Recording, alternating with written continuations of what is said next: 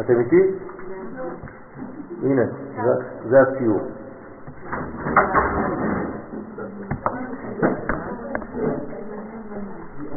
זה 40 שאה מים,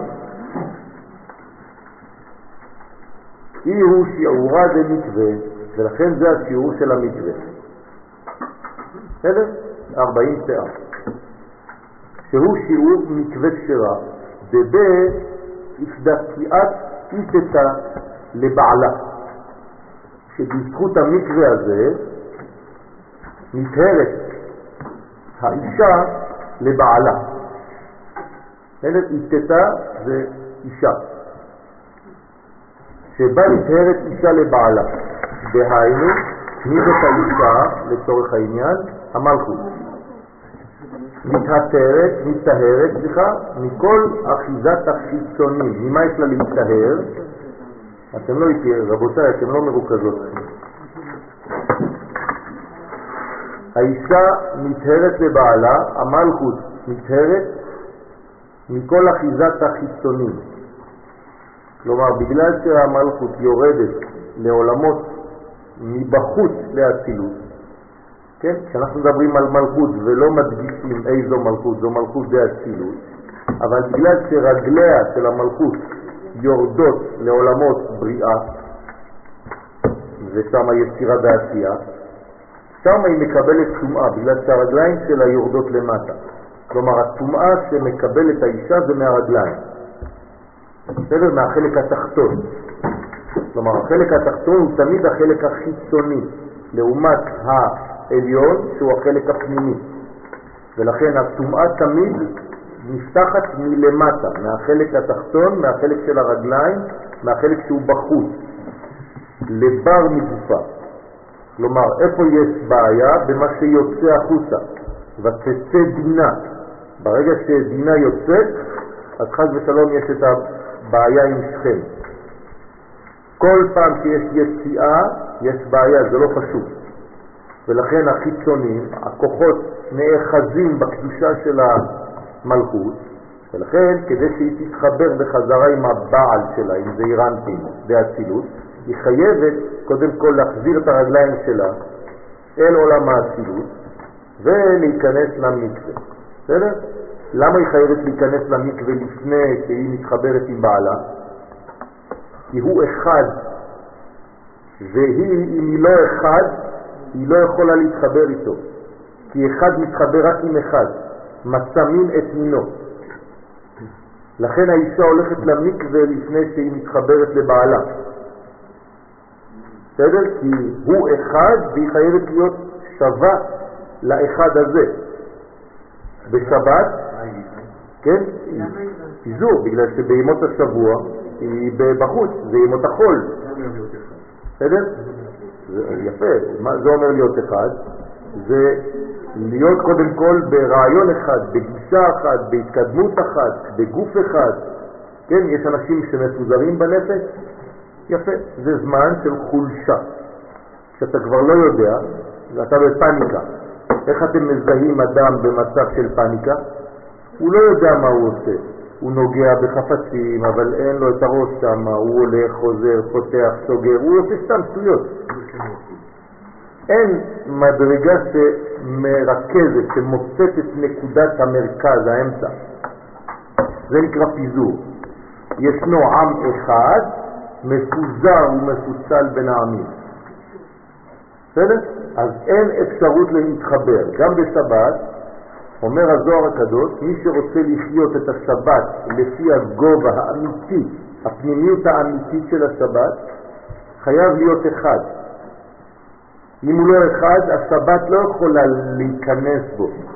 לכן אדם שיוצא בשבת מהתחום שהוא נמצא בו, תחום שבת, הוא כבר יוצא החוצה, הוא כבר בעלמא בקליפות. החיצונים אוחזים בו, אז הוא לא יכול לקבל את האור של השבת כמו שצריך. אז בשבת אסור לצאת בכלל. אסור לצאת מרשות היחיד. בסדר? כלומר, גם אם יש לך בכפר, נגיד עירוב, אסור לצאת מהכפר, אפילו ברגל. אני לא מדבר על מכונית. אלא אם כן הערבת אלפיים ממה. כן, אבל אתה לא יכול ללכת יותר. כי אין כבר מקום אחר כך. אם היה מקום יישוב, אז זה אלפיים אמה בסוף כל יישוב, אבל מפה לירושלים אין עוד יישוב של אלפיים אמה, של קילומטר אחד. אז למשל, בתחום של הכפר אסור לי כבר לצאת. עכשיו, אם אדם יוצא מזה, הוא יוצא לעולם של חיצונים, ואז הוא מאבד את הכוח של האחדות של השבת. לכן, זה נקרא מקווה, שתהיה ראויה להתייחד עם זעירנטים בעלה ביום השבועות. כל זה זה רמז גם כן למתן תורה, שם זה היה שבעה שבועות של ספירת שבעה נקיים, כמו שהאישה סופרת בשבוע אחד כדי להיות טהורה. עכשיו, מה קורה בזמן השבעה? למה היא צריכה לספור שבעה נקיים? זה אומר שלפני זה לא היו נקיים, היה דם. נכון? בדרך כלל זה לפחות חמישה ימים, ארבעה, חמישה ימים של דם. אחר כך יש עוד, כן, ספירה של שבעה נקיים, אחרי שהדם נפסק. צריך לספור שבע ימים רצופים של ניקיון. כי הדם הוא בעצם פיזור של האחד, כאילו משהו מת, יוצא ממנה. ולכן כל עוד וזה יוצא היא לא יכולה להיות באחד, אז אסור לה להיות בחיבור עם בעלה.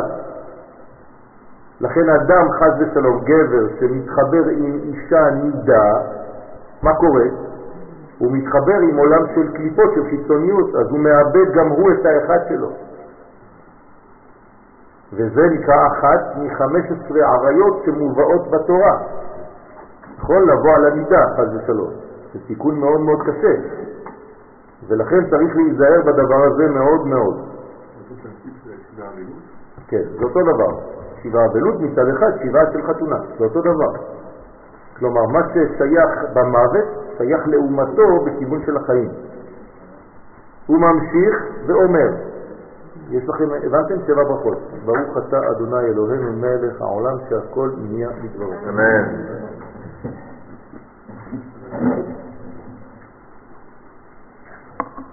הוא ממשיך ואומר,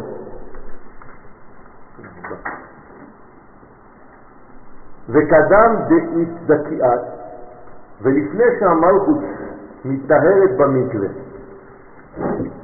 צריך למנעה שבעה יומים דדחיו. צריכה למנות, היא צריכה לספור שבעה ימים נקיים. שזה סוד ספירת העומר. אותו דבר, היא עושה את זה בקטן, היא סופרת בעצם כל חודש לפני שהיא מזדקנת, ואז אין לה כלום, אבל כשהיא עדיין צעירה, כלומר כשהיא יכולה עדיין להביא ילדים לעולם, כל חודש, כן, אם היא לא בהיריון או לא מניקה, יש לה את התהליך הזה שחוזר. זאת אומרת, היא כל חודש סופרת בעצם את ספירת העומר, זה אותו דבר. דרך אגב, האישה כשהיא בזמן נידה זה לא סתם ימים שעוברים. היום הראשון של שבעה נקיים זה חסד, היום השני זה גבורה, היום השלישי זה תפארת, נצח, הוד, יסוד, מלכות, והיא צריכה לכוון שהיא מתקנת את המידות האלה כל יום. על ידי המשכת שבעה חסדים. עכשיו, בגלל שהיא לא סופרת ספירת העומר, מי סופר? הגבר. אז בעצם גם הגבר צריך לספור יחד איתה בעולם שלו. בסדר? זאת אומרת שהגבר סופר בשביל האישה, ואז הם שניהם מכוונים לתקן את כל המידות לפני החיבור. כי איך אתה יכול להתחבר אם אתה לא מתוקן במידות? שוב פעם, אותו רעיון. המידות זה או פיזור או אחדות. אז אתה צריך לבנות בכל קומה את האחדות. לכן, על ידי המשכת שבעה חסדים, הכל חסד, גם אם קוראים לזה גבורה ביום השני ותפארת ביום השלישי, הכל חסד. כי על מה מדובר? רק על התפשטות של נקודה אחת, שנקראת חסדים, חסד, לתוך שבע מדרגות. 1, 2, 3, 4, 5, 6, 7. בסדר? על זה אנחנו אומרים ביום הכיפורים, אחד, אחד ואחד, אחד ושתיים, אחד ושלוש, אחד ושבע. לא, רק החסד. החסד מתפשט בכל הקומות. בסדר? ולכן כשאומרים אחד, זה אחד זה חסדים, זה גילוי של האחד. חסד דכולהו יומא, זה נקרא בזוהר. האחד מתפשט בשבע מידות. במילים אחרות, אני צריך למצוא בתוך השבע את האחד. בסדר? האחד מופיע בשבע. אז ישיר משה. זה הכוח של הבניין.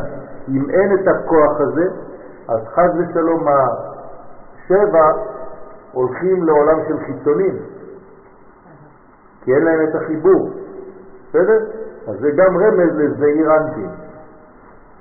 בסדר? זה שבע של אחד. אז למעשה כהן גדול ביום הכיפורים, שהוא רוצה את הכל האלו, הרעיון הוא בכל יום הכיפורים, זה אחדות. זה ניקיון, זה טהרה מתוך האחדות.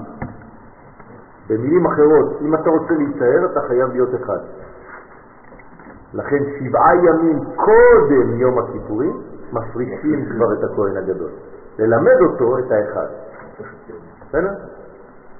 לכן המשכת שבעה חסדים, שכל אחד כלול משבעה. כל חסד הוא כלול משבע. זאת אומרת שבעצם זה 49. 49 מדרגות של מה? של חסד. שמופיעות בכל מיני וריאציות, אבל זה תמיד חסד. בסדר? כלול משבעה, הרי מ"ט, עכשיו מה זה מ"ט? זה ראשי תיבות של המילה טומאה. כלומר מ"ט הוא ט' מ' זה טמא, טום. כן, זה השורש של האטימות, אטום, מטומטם, טומטום. טומאה, כל זה זה אותו שורש. עכשיו צריך לצאת מהט"מ הזה. אז מי נותן לו את הכוח? הט"מ זה עדיין שבע, שבע כפול שבע. צריך מדרגה אחת שהיא למעלה משבע כפול שבע. והיא מדרגת החמישים. אז חמישים זה כמו אחד. הבנתם? החמישים זה האחד, זה השלמות. מחיצוניות החמישים יורדים ל-49 מדרגות. בסדר? אז יציאת מצרים זה 50. מי שלא נוגע בנקודת האחד לא יוצא ממצרים. לכן חמושים עלו בני ישראל מארץ מצרים, כך אומר הפסוק. כלומר, מי יצא ממצרים ומי יוצא ממצרים גם עכשיו? רק מי שנוגע בנקודה האחדותית הזאת שנקראת חמושים. אז הוא חמוש. כן? חמוש זה לא רק נשק, כן? זה מלשון נשיקה, זה אותו דבר, זה אותו סוד. בסדר?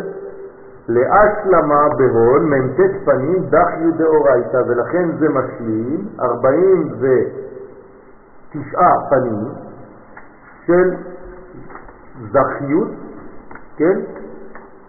להיות זך דאורייתא, כלומר להיות טהור. הנה, להשלים בהם מ"ט פנים טהורים של התורה.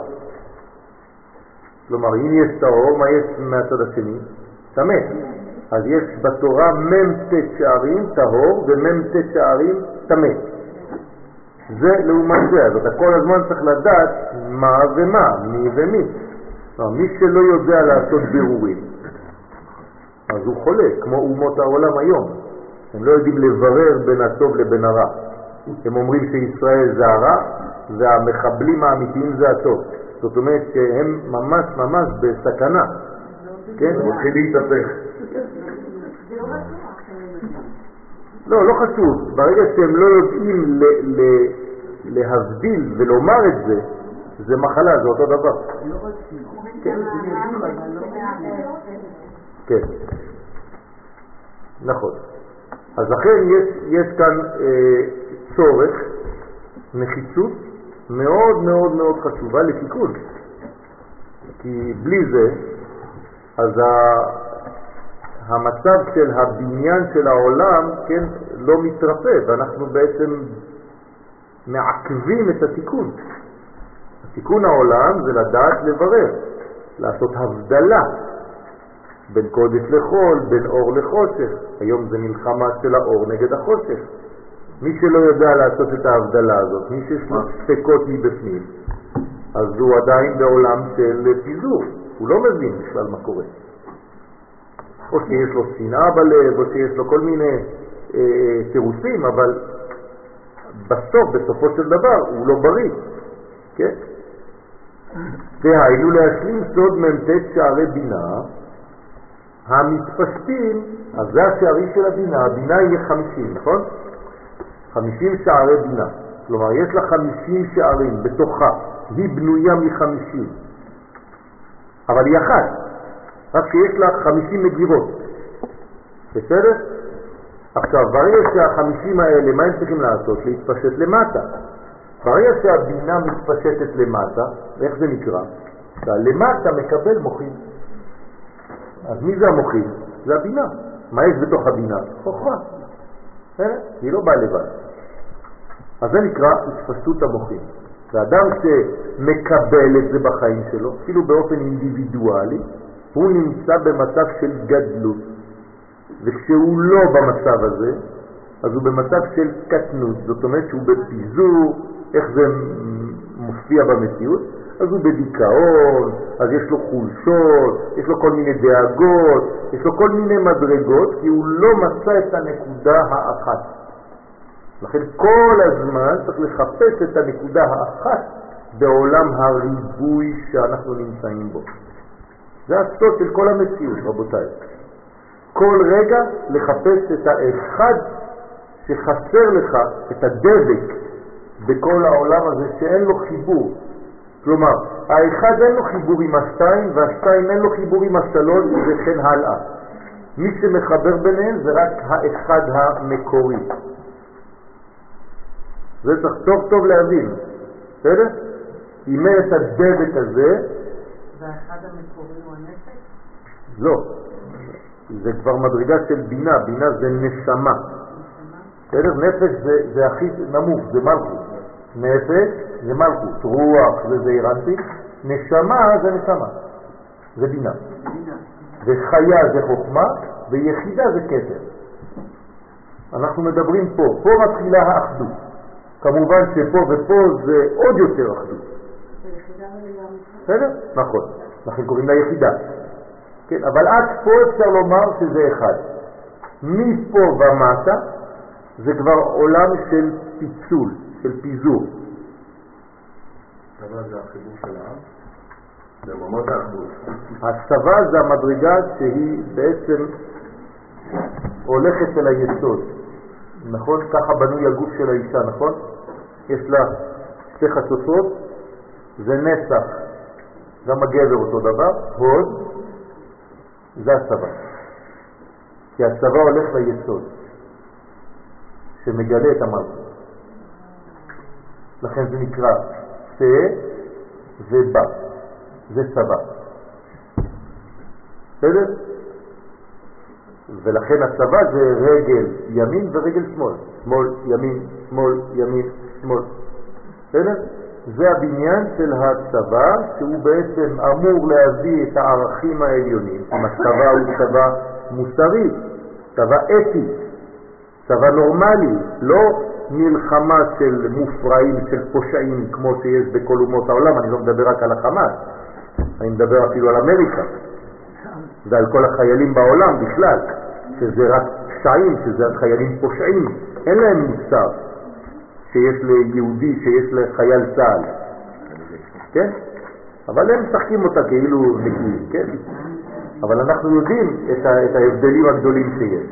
ברגע שאתה מבין את הדבר הזה, אתה מבין את המוסריות הזאת, לנו אין ספק בכלל.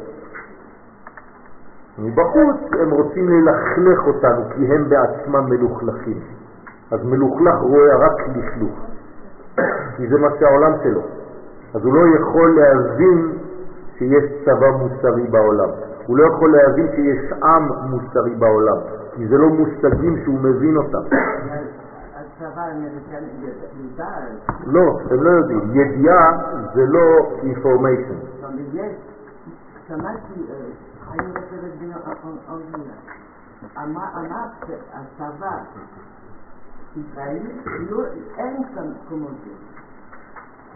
בסדר, אז אולי יש כמה אנשים בודדים שיש להם השגות, אבל ידיעה זה להיות ממש אינטימי עם הדבר הזה. כלומר, אנחנו צריכים להיות אינטימיים עם הדבר הזה. למה באופן טבעי אתם אוהבים את החיילים? למה? אני אגיד לכם, גם כשיש למשל אה, פגיעה, חד ושלוש, ויש אנשים, אה, אה, אזרחים שנפגעים, פחות כואב לכם מאשר אם זה חיילים. זה מעניין הדבר הזה. כי החיילים, אתם יודעים שהם מוסרים את נפשם בשביל עם ישראל. אז זה, זה מדרגה שאי אפשר להבין אותה בכלל. זו מדרגה שהיא למעלה מההשגה, אבל יש אותה, היא אחדותית. אני חוזר. אז מ"ט שערי בינה, כן? רק להזכיר לכם דרך אגב שבינה זה לשון בין, נכון?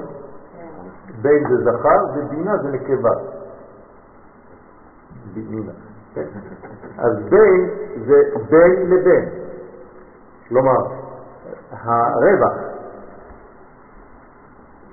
הרווח נקרא בין, נכון? הרווח שבין האותיות, הלבן. אז זה מה שמחבר, הנה זה הדבק, זה הלבן הזה. מחבר בין האלף לבין הבית לבין הגימל לבין הדלת. הלבן הזה הוא לא נתפס, אי אפשר לתפוס את הלבן, נכון? זה נקרא בינה. כלומר, הבינה זה כבר מדרגה של לובן, זה כבר מתחיל את הלבן. למעלה זה ממש ממש לבן, זה כבר חוכמה. ועוד יותר, זה ממש ממש ממש חיוורתה. חיוורתה זה בארמית לבן. שקוף, שקוף, שקוף. לבן זה לא לבן, זה שקוף. אי אפשר להבין, אי אפשר לתפוס. אין אחיזה כאן.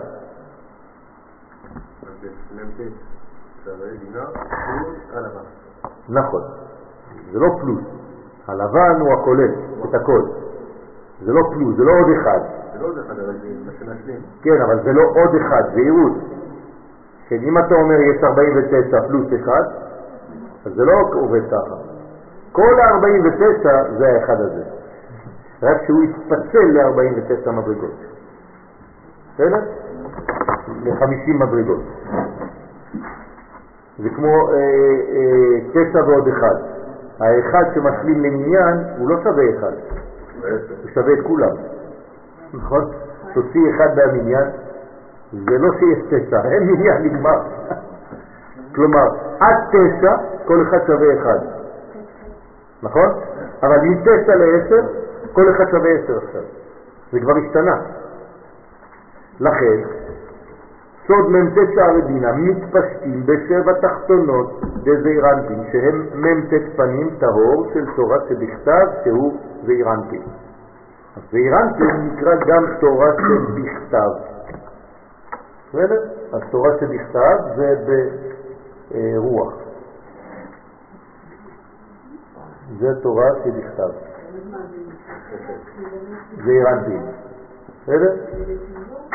אז אה, בוודאי, תורה שבכתב, אם אין את ההבנה שהיא תורה שבעל פה, אז תורה שבכתב זה סתם אוסף של פסוקים, זה היסטוריה. זה סיפור. התורה אצל כן. החוק הוא מסביר זה יפה מאוד, כדאי ללמוד. אוקיי. והמלכות מקבלת הערתם המטהרת אותם מכל אחיזת החיצונים. בסדר? אז המלכות מקבלת את ההערה הזאת מלמעלה, והיא מטהרת מכל אחיזת החיצונים. אין חיצוניות. חיצוניות זה מלשון חציצה, חוץ. חוץ לארץ, זה אותו דבר, זה חיצונים. כל החיצוניות היא מסוגלת עבור האדם האחדותי. כלומר, כשאתה יוצא לחוץ לארץ, כן, אתה בעולם של פיזור. כשאתה חוזר לארץ ישראל, אתה בעולם של אחדות. לא אמרתי אחידות, אמרתי אחדות. בסדר? כי אחידות זה מסוכן. זה כמו בסין, כולם אותו דבר. לא, אנחנו באחדות, אבל כל אחד שונה. לכן יש אחדות ולא אחידות. ובהון התחברת אורייתא דבכתב ואורייתא דבעל פה, ביומא דשבועות. אז מה צריך לעשות? לחבר תורה שבכתב עם תורה שבעל פה. אם לא, אז אתה כמו גוי, כל גוי יודע את התורה שבכתב. יודע גם תנ"ך. אז מה? אבל אין לו את התורה שבעל פה. כלומר, אי אפשר ללמוד תורה שבכתב בלי תורה שבעל פה. מתי היום שבו התורה שבכתב מתחברת עם התורה שבעל פה? רק ביום חמישי. אז פה זה שבועות לצורך העניין, אבל זה לא רק בשבועות. כל פעם בחיים שלי שאני עולה למדרגת החמישים, או שאני מגלה בחיים שלי את מדרגת החמישים, מה עשיתי באותו זמן? חיברתי תורה שבכתב עם תורה שבעל זה זכר ונקבה בתוך. בסדר? כי על ידי החסדים מתחברת ומתייחדת התורה שבכתב, שהוא זעיר אנפין, עם התורה שבעל פה, שהיא המלכות. אז מה מחבר ביניהם? אחדות. לא, האחדות זה ה-consequence. מה מחבר ביניהם? החסדים, טיפת החסד, כלומר שבאה מבינה. לכן אמרתי לכם, שאני נכנס לחופה, יחד עם הכלה, מי יש בחופה שמסוגל לחבר אותנו? אמא. ולידה אבא. הוא בפנים, הוא גנוז בתוך אמא. בסדר? מה, שב, מה שמתגלה זה תמיד אמא, כי היא הנקבה, אבל מה שבפנים גנוז נותן לה את האנרגיה זה האבא. כן? זה כמו בחופה, בחתונה, אתם מסתכלים על החתן, אף אחד לא מסתכל עליו. כולם מחכים רק לכלה, איזה יפה, איזה יפה, מסכן, הוא לא יכול לבוא, גם לא יבוא לו אותו דבר. אבל זה לא נכון, כי הוא בפנים, הוא הפנימיות שלה. אבל בגלל שאנחנו בעולם של חיצוניות, אז כולם רק קלה, קלה, קלה. כן. אבל זה לא עובד ככה, זה בפנים. וכל האנרגיה שלה זה הזכר. בסדר? אסור לשכוח את זה. כי אם לא אתה גם בזה, יש לך גישה רק חיצונית כל הזמן. לכן, תורה שבכתב עם תורה שבעל פה, ביום השבועות שהוא יום חמישים לספירת העומר. כלומר, אין יום חמישים לספירת העומר, זה לא קיים. אנחנו אף פעם לא ספרנו את יום החמישים, למרות שבתורה כתוב, וספרתם לכם חמישים יום. אז מה? אתה לא עושה את מה שהתורה אומרת. היית צריך לומר היום חמישים יום לעומר. זה לא שזה נמצא, זאת המציאות כבר, נכון, נכון, זה הגילוי. אז יום החמישים לא צריך לספור אותו. אם הייתי סופר אותו, איפה הייתי? לא, לא, הייתי עדיין בחיצוניות, יפה.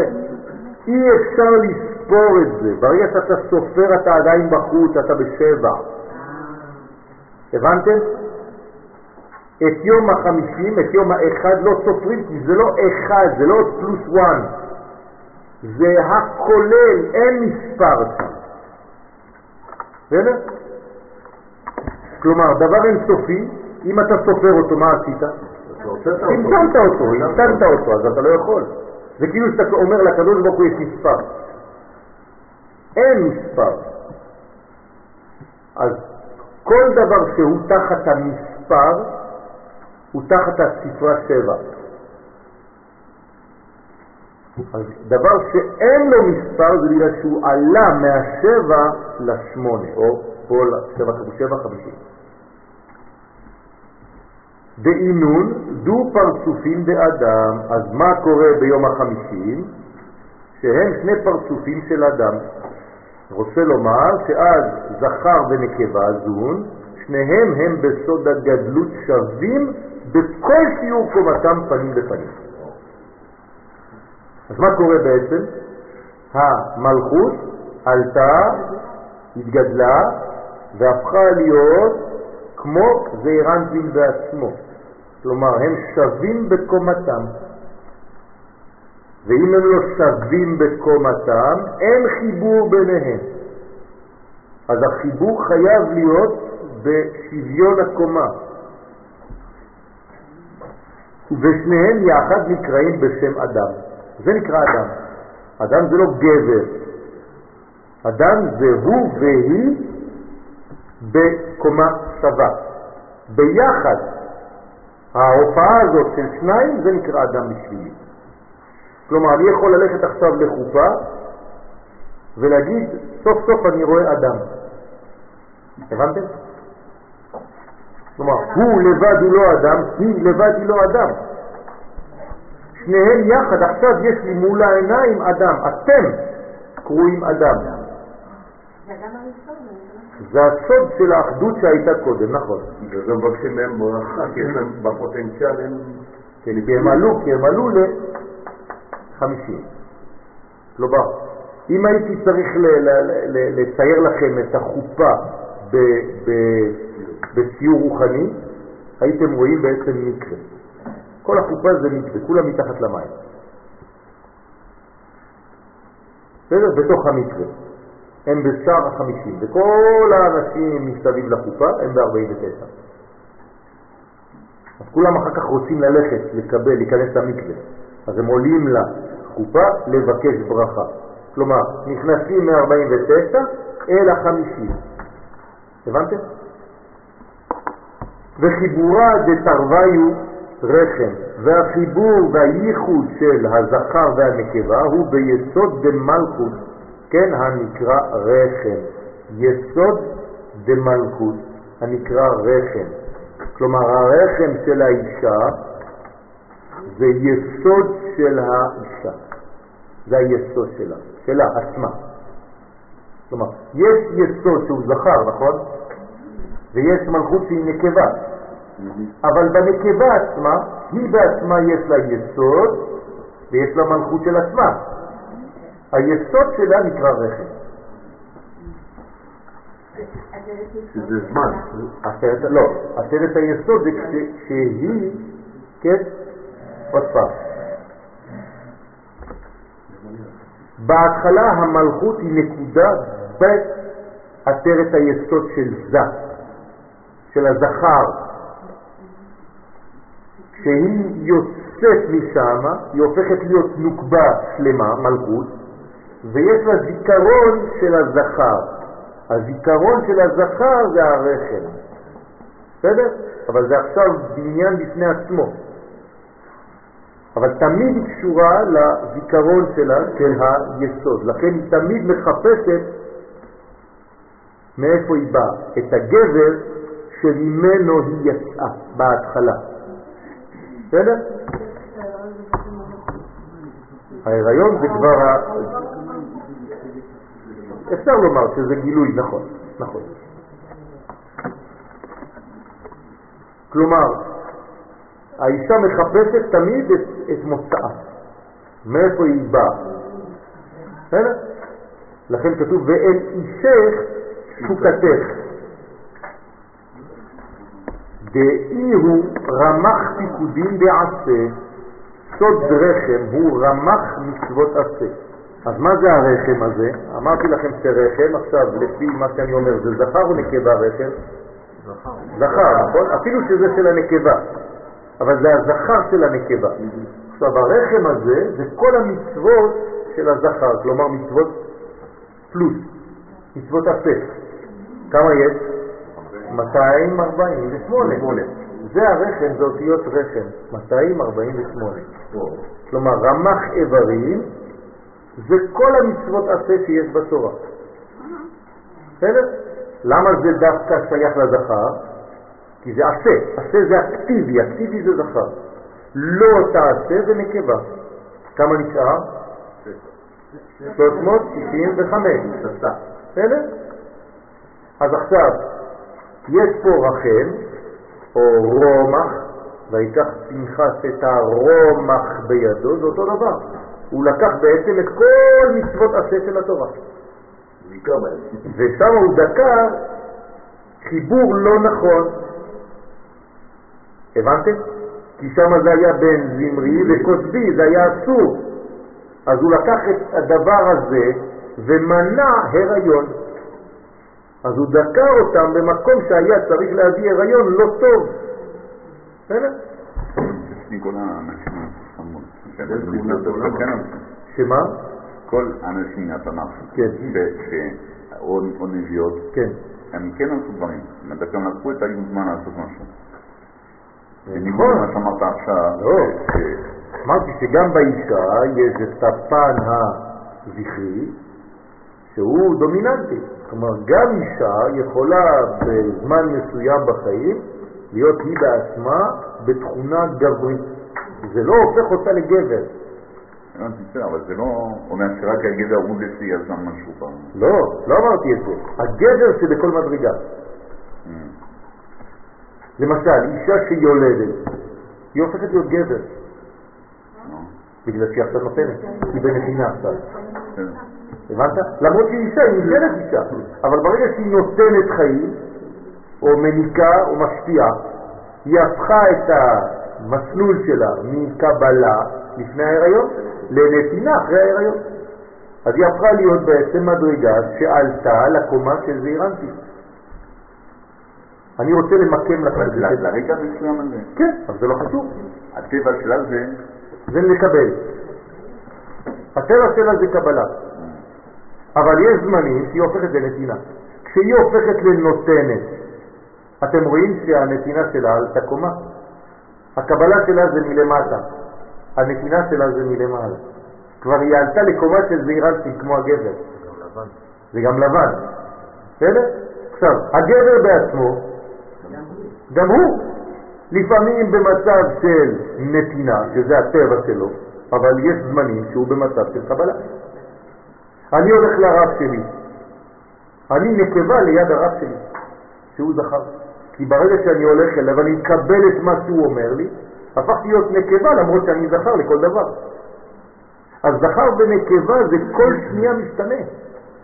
למרות שבמסלול הגדול אתה זכר, נולדת עם התכונות האלה, זה דומיננטי אצלך, והיא נקבה. אבל יש שינויים כל הזמן. וגם מבחינת משה ויהושע, אותו דבר. יהושע זה הנקבה זה של משה. לכן הוא נקרא לבנה.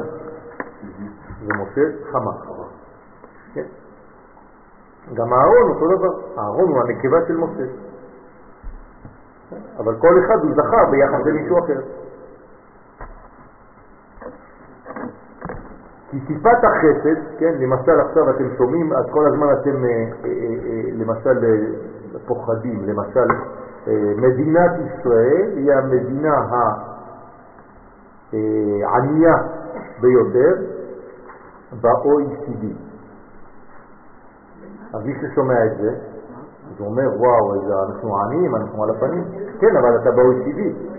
כלומר, זה בקומה למעלה. אתה עני של העשירים. בסדר. הבנת? האנשים כלומר, אני. עכשיו נוגע ברצפה, אבל אני ברצפה של קומה 2, מתחת יש עוד אה, תקרה ועוד מרתף. אז תלוי באיזו רצפה אתה נמצא. כי הרצפה שלך זה התקרה של השכן. אז קח את הדברים בפרופורציה. כן, הבעל שם טוב, כשהוא היה עושה אה, אה, אה, תשליך בראש השנה, התלמידים היו קופצים למים אחר כך, כדי לשתות. מה, מה, מה?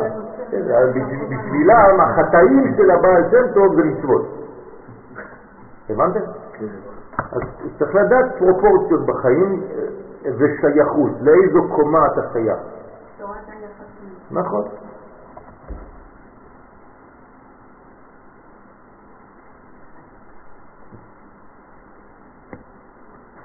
מה זה? עין או עין? לא, איינשטיין, מה זה עין? א', ידיעה, לא. בגרמנית, מה זה עין? אה, אחד. זה תורת האחד. בסדר? עין, שוויין, דריין, כן? כי טיפת החסד היא בחינת רמה, כן? דרי, מה זה דרי? שתיים. נכון? דרי פוט, מה זה דרי פוט? שלוש. שלוש. שלוש, רגליים. כן? וכו' וכו'. אז כי טיפת החסד היא בחינת רמ"ח מצוות עשה. אז זה טיפת החסד, כלומר חסדים שזה זכר, זה רמ"ח מצוות עשה, זה אותו דבר. שנותן זעיר אנפין ביסוד דמלכות, כלומר איפה הזכר שם את טיפת הזרע? ברחם של האישה, רחם זה היסוד, כלומר בעצם היסוד של הזכר מתחבר עם היסוד של הנקבה. בסדר? למה? כי הוא חייב למצוא משהו שדומה לו. אם לא, הוא לא יכול להתחבר, כמו שאמרתי לכם, מצא מין את מינו, השתוות הצורה.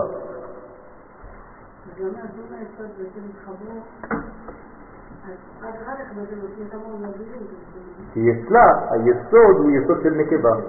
בסדר? לכן נותן זעיר אנפין ביסוד דמלכות בעת הייחוד ביום השבועות. אז הייחוד ביניהם נעשה ביום חג השבועות. אצלנו זה חמישים. אני אומר את זה במילים אחרות. כל פעם שאשתך הולכת למקווה, זה מצוות העונה, נכון? אז מה זה עונה? איפה אתם? חמישים.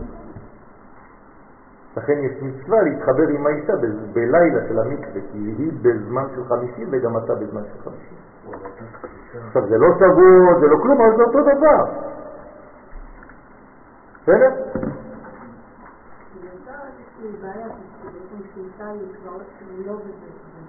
כן. יש בעיה גדולה מאוד, כן, נכון. היא כבר לא, היא כבר לא אישה, ולכן הגבר מחפש אישה אחרת. מתחיל כבר להסתכל הצידה, כי היא לא יודעת לשמור על נשיותה. בכלל, כשהיא בעצמה הופכת להיות אימא, היא כבר מתחילה להתרחק מהבעל. אז כל הבעיות מתחילות. בסדר? קשה לאישה להישאר אישה. והדבר הקשה ביותר והחשוב ביותר לאישה זה תמיד לשמור על הדומיננטיות הנשית שלה. כלומר, אני לא רוצה שיהיה לי עוד גבר בבית, לא מעניין אותי. אני לא הומוסקסואל. אם אני פוגש באשתי גבר, אז אני מתייחס אליה כמו אל גבר, נכון? אז גבר הוא מקבל גם כפות על הכתפיים וזה זה לא, זה כבר לא יחס נורמלי.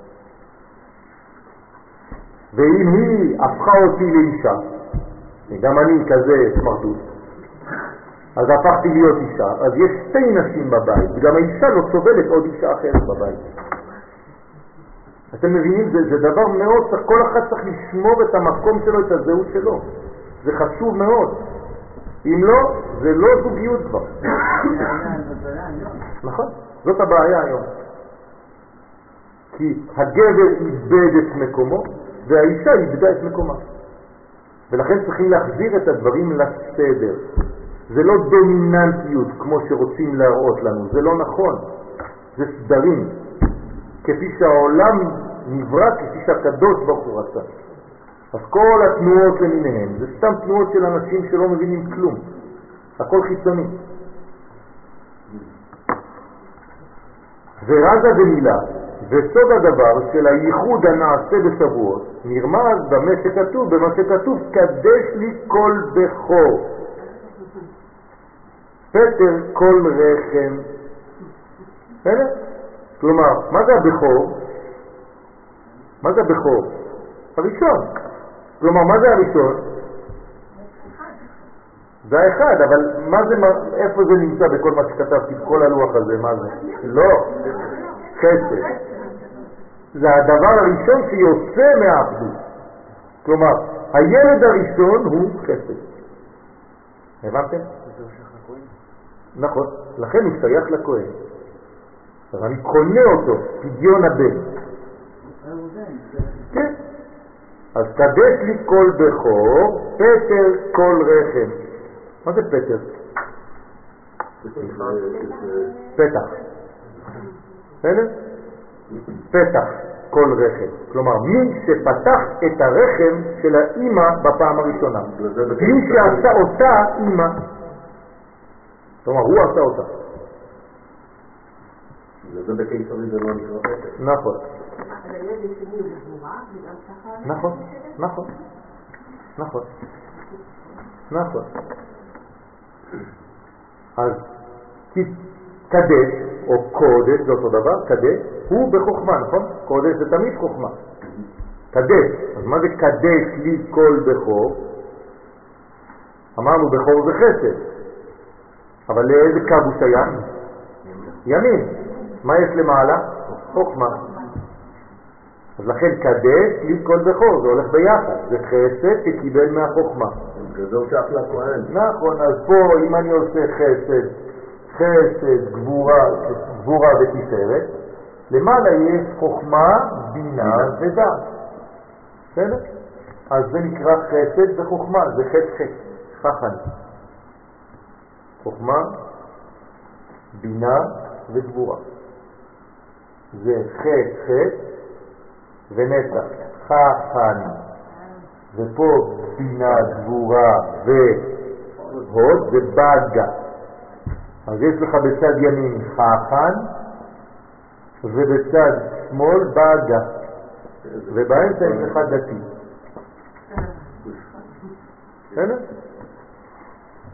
אז לכן קדש לי, הוא בחוכמה שמשם שורש החסדים הנמשכים לזעירנטים שהוא הבן הבכור.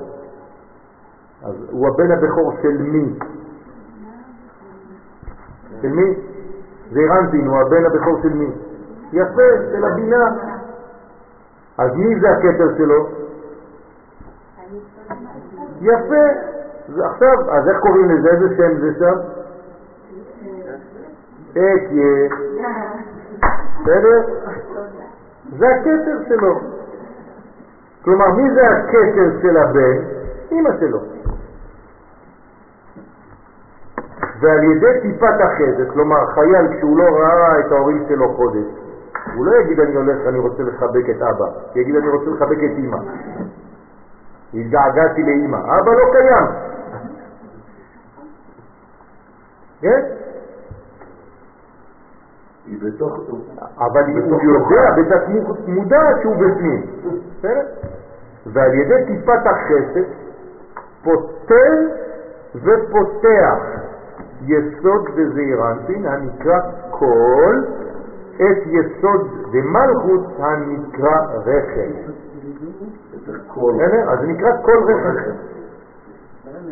כלומר, איך קוראים ליסוד את שהוא זכר? כל. איך קוראים ליסוד שהוא נקבה? רחם. לכן כתוב ספר כל רחם. ואמר כי בהי חיבורה דשבועות, בזה החיבור וייחוד של זון שבשבועות. כלומר, מה מתחבר בשבועות? כל עם רחם. מתקרבים כל פיקודים דעשה, אז איך אנחנו קוראים לזה עכשיו? כל מצוות עשה.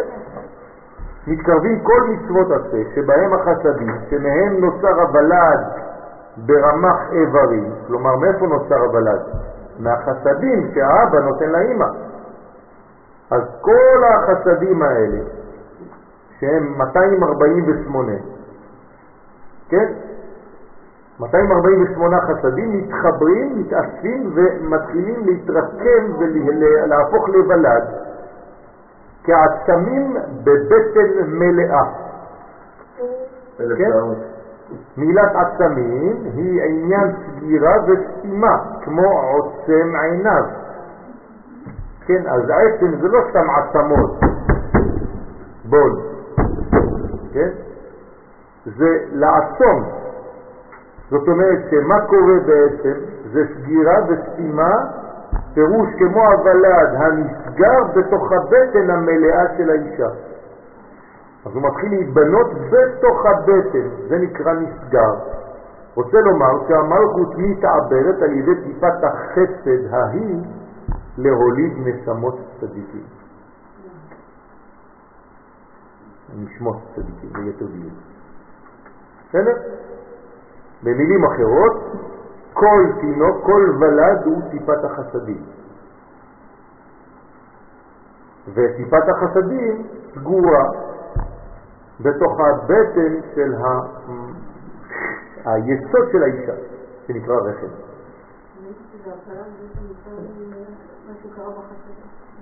כן, יש הרבה הרבה עניינים שם, איך, למה, כן, אבל צריך להבין, נכון, שיש אה, הרבה יסודות שם. הסברתי בסייעתא דשמיא, כן, הכל בסייעתא דשמיא, אה, צריך להזכיר את זה מדי פעם, כן, ש- שה... ה-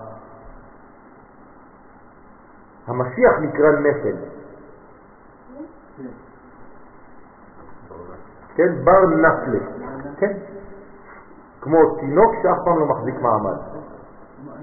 כלומר, האישה מאבדת את התינוק באמצע, נבוכתו. בסדר? אז, אז, אז יש בעיה, הכל נופל. נכון, גם, גם המלכות, הספינה נקראת סוכת דוד הנופלת, לא שנפלה, היא כל הזמן בנפילה. ואנחנו אומרים להקים את סוכת דוד הנופלת. אז צריך להבין, זה שיעור בפני עצמו. יפה. זאת אומרת שהגאולה זה לא פעם אחת, זה כל רגע נפילה וקימה, אבל הקימה היא במדרגה יותר עליונה ממה שהייתה לפני הנפילה. הבנתם? נופל וקם, נופל וקם, זה משיח. אפשר לכתוב אפילו שיר אם אתם רוצים. ובההוא זימנה, כן? בזמן ההוא, כשנעשה ייחוד בן זון, כל עינון איברים, כל אותם האיברים שהם מבחינת גוף וחיצוניות הספירות והעולמות, מקבלים על ידי צינורים דה מן דה. עכשיו, בזמן שיש בעצם אה, אה, ייחוד בין זכר ונקבה, מה זה הייחוד הזה?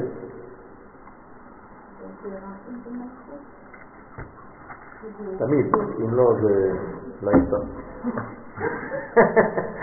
כן, עדיף שזה יהיה בינו לבינה. כן, אז מה, קורה? כולם מקבלים מכולם. זאת אומרת שיש בעצם מעברים בין כל המדרגות. זו בעצם נתינה שלמה וקבלה שלמה. מקבלים זה מזה ונותנים זה לזה. על מי זה נאמר? על המלאכים, יפה. נכון? אז אנחנו דומים למלאכים בזמן כזה, שכל אחד מקבל מהשני, זאת אומרת שאני בצניעות, אם החבר שלי אומר לי משהו אני מקשיב, וכשאני אומר לו משהו גם הוא מקבל. אז מה זה קדוש, קדוש, קדוש? אז זה שלוש קדושות. זאת אומרת, קדושה שבאה מצד הנתינה, קדושה שבאה מצד הקבלה, וקדושה שהיא האיזון והחיבור בין שתיהם. זה עבר משחק ליעקב. בסדר? שבוע בהזכרה, בספר הנערים, כן. כן. עליהם. היא אמרה את זה? עכשיו. ברוך השם, באמת זה מה שקורה עכשיו. גם, גם בצבא, אם אתם נכנסים היום אה, ממש לעזה, בתוך עזה יש מפקדות של, של חיילי צבא הגנה לישראל בתוך בתים. עכשיו, בתוך המפקדה הזאת אתם לא יודעים איזה חילות יש. יש הכל. כולם כאילו רמטכ"לים. יש לך ג'ובניקים, יש לך מחיל האוויר, יש לך מחיל הים, יש לך... כולם בתוך חדר אחד. וכולם מקבלים אחד מהשני, אין כאילו גאווה כזאת שיש בדרך כלל. זה מדרגה מאוד מיוחדת, כן? תדעו לכם שלא הייתה בכל תולדות המדינה מלחמה כמו היום. מבחינה אה, לוגיסטית וטקטית ומבחינת קבלה ונתינה אחד לשני. משהו מיוחד במינו. בין העם משהו מיוחד במינו. לכן מקבלים על ידי צינורים דם מן דם, מקבלים שפעם על ידי צינורות, שפעם, סליחה, כן? מקבלים את השפע שלהם, שפעם על ידי צינורות זה מזה.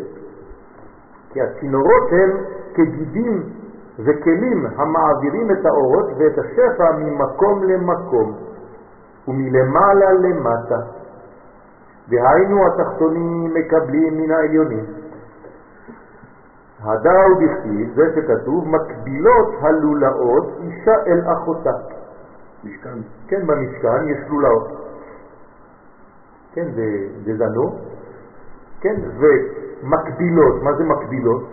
לא רק פרלל, גם מקבלות. בסדר? זה אותו דבר. מקבלת אישה מאחותה.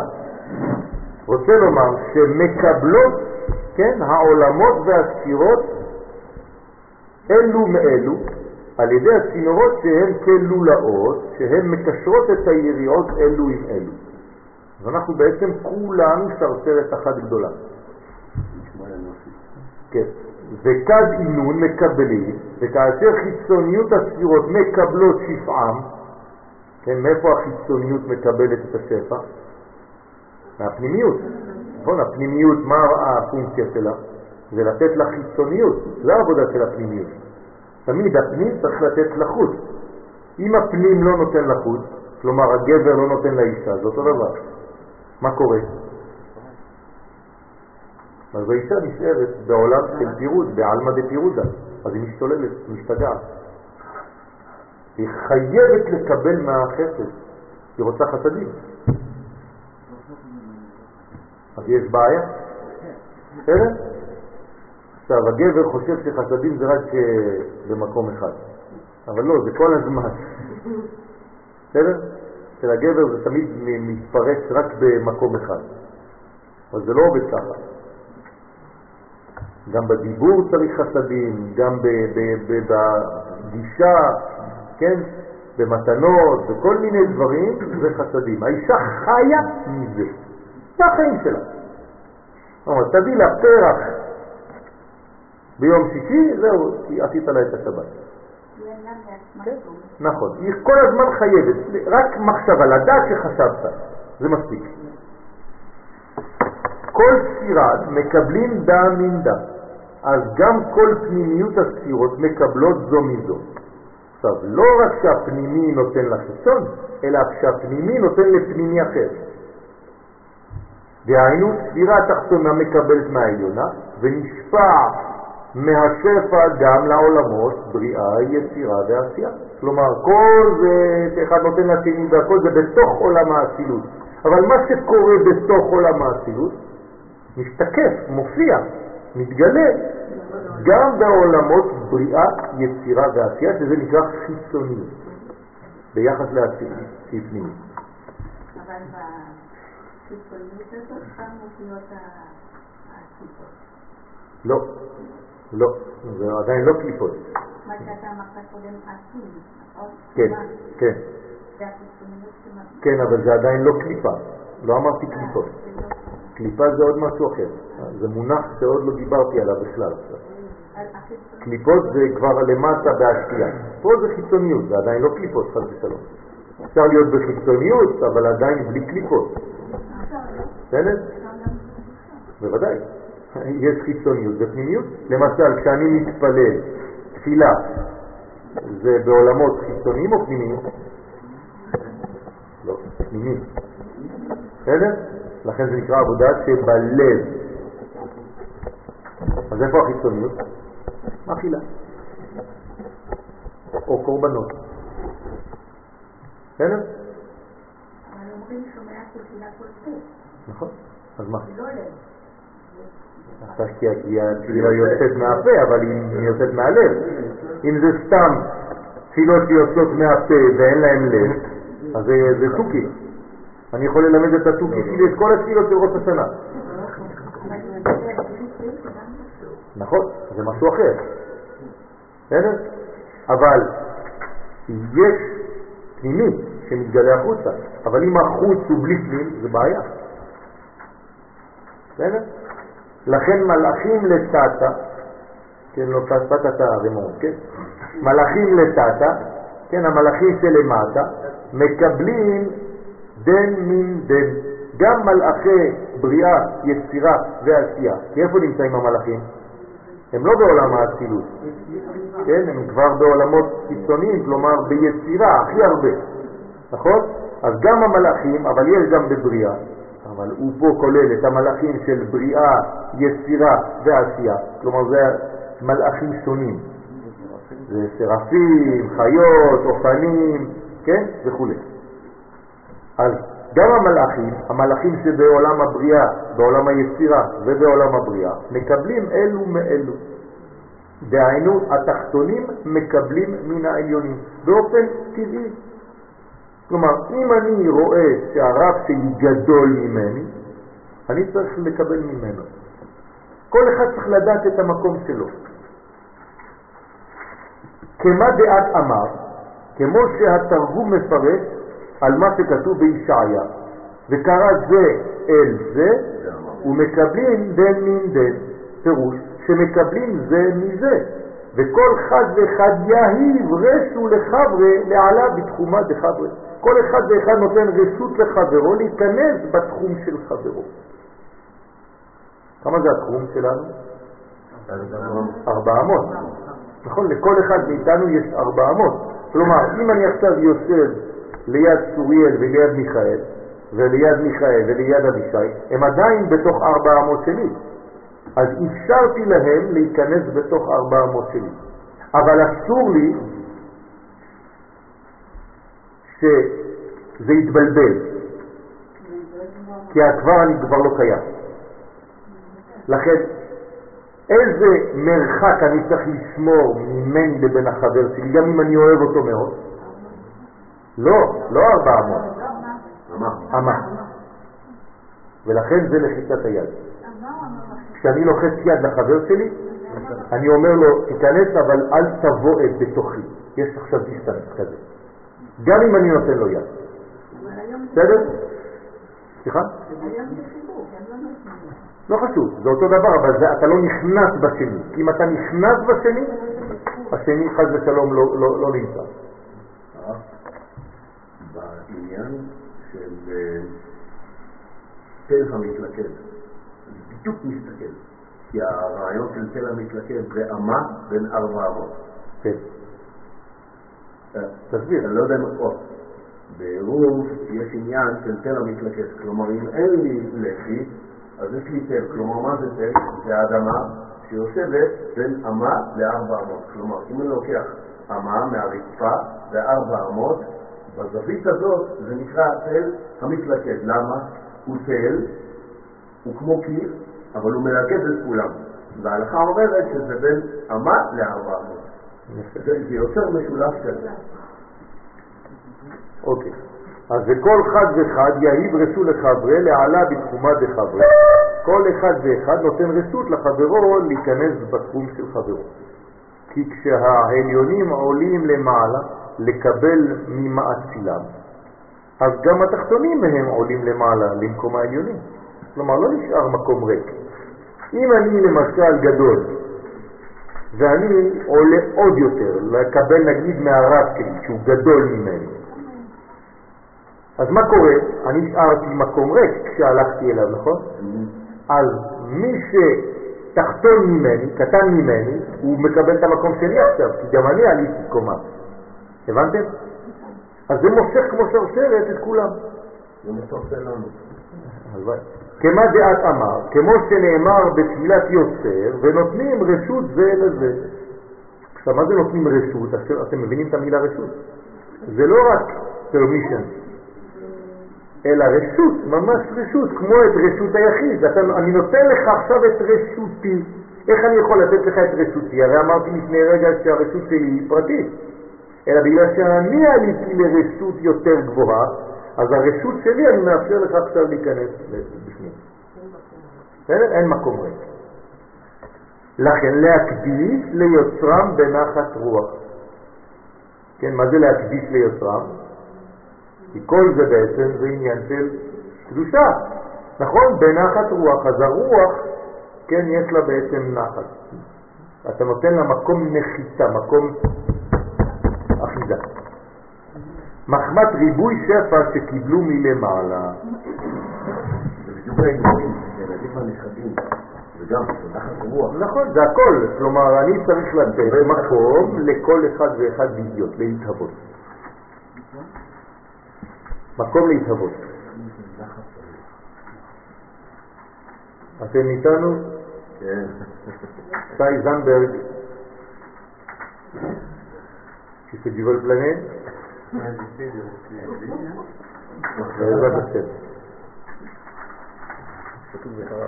אני כל הזמן, אני לא מצליח לשכוח את הפעם הראשונה שראיתי אותך בבלגיה, בסמינר. נסעתי לסמינר ליד יהודים וזכיתי, אז הוא בא מבלגיה, לא, לא, לא הרבה זמן, אז אני כל הזמן, אני רואה אותו שם, בבית מלון, היה לו בית מלון שם, עם כל הכחולים האלה, כל העצים הכחולים. כן, אז אני כל הזמן אה, רואה את זה כנס, כל היהודים האלה שבאים ממקום למקום. כן, פשוט פלא. מה? ניוזוויק, כן. השבוע, כתבת שער שלו, כל היהודים בורחים מאירופה. ברוך השם. הכתבת. כן. אבל שהם לא באו בבחירה, אלא בבריחה. תשים לב, זה אותם אותיות. או שאתה בא בבחירה או שאתה בא בבריחה. אותו דבר, נכון לממלך. לגבי כל המצוות, ברמ"ח, מה זה? מצוות זה עיתים. ברמ"ח ובשלושה זה כן, זה אומר שכל מצווה מקבילה לאנרגיה חיובית או לאנרגיה שמונעת. עכשיו, אנחנו היום, כשאני אומר שלצערי נעשינו דתיים, למה אני מתכוון? שאנחנו עושים את המצווה מבחינה חיצונית, בלי להבין את הקשר של המצווה הזאת לנפש שלי. זאת הבעיה שלנו היום.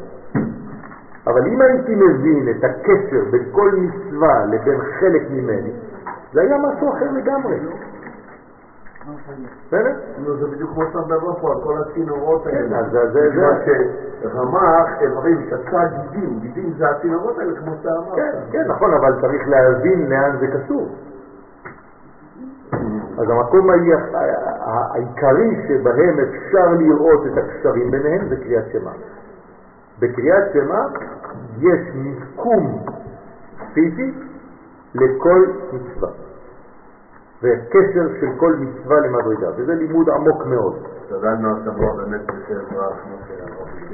בעזרת השם. ממש, אני הסתכלתי על הדבר ממש בדיוק, אמרתי, היה צריך להיות אה, משהו חמור, וברוך השם, בעזרת השם, התבטל ה- הגזירה.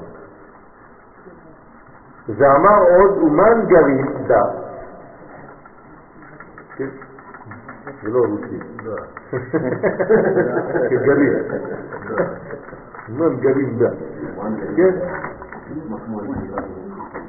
אז מי הוא הגורם את כל ירידת השפע לכל העולמות? מי גורם לזה שהשפע יורד בכלל? ישראל. כלומר, מה זה ישראל? מי זה ישראל ליתר דיוק? זה האלמנט ההכרחי בעולם שבלעדיו אין שפע אלוהי שיכול לרדת. כלומר, תוציא את ישראל מהעולם, העולם מת. זה החסד. כלומר, הגילוי הראשון, המחשבה הראשונה, אמרנו, הבכור, איך הוא נקרא? חסד. והבכור, איך הוא נקרא? ישראל, בני בכור ישראל. זה אותו דבר. כלומר, החסד הראשון שנולד מהקדוש ברוך הוא מאינסוף, זה ישראל. בסדר? אז לפני זה. אין לפני. אז ישראל בנוח, קדם להכל. בסדר, אבל נגיד בתקופת נוח, הם עשו משהו. אני לא מדבר על זה. אני לא מדבר על ישראל הגלוי. אני מדבר על הנשמה. אה, על הסיפור. נשמת ישראל, לא נשמת הפרטים. המחשבה הראשונה של הקדוש ברוך הוא זה נשמה שנקראת ישראל. לפני שזה מופיע במציאות. לפני בריאת העולם. לפני בריאת העולם. ישראל עלו במחשבה אה, תחילה. בזכות זה. בזכות היה הכל. אין עולם בכלל בלי זה. בשביל ישראל נברא העולם. כן, ראשית. בראשית, בשביל ראשית, בשביל ישראל שנקראים ראשית. לא מדבר על האנשים, כן, מדבר על הנשמה הכללית שקדמה להופעת עם ישראל בכלל בעולם הזה. לכן, ישראל כד מקבלים דה מן דה.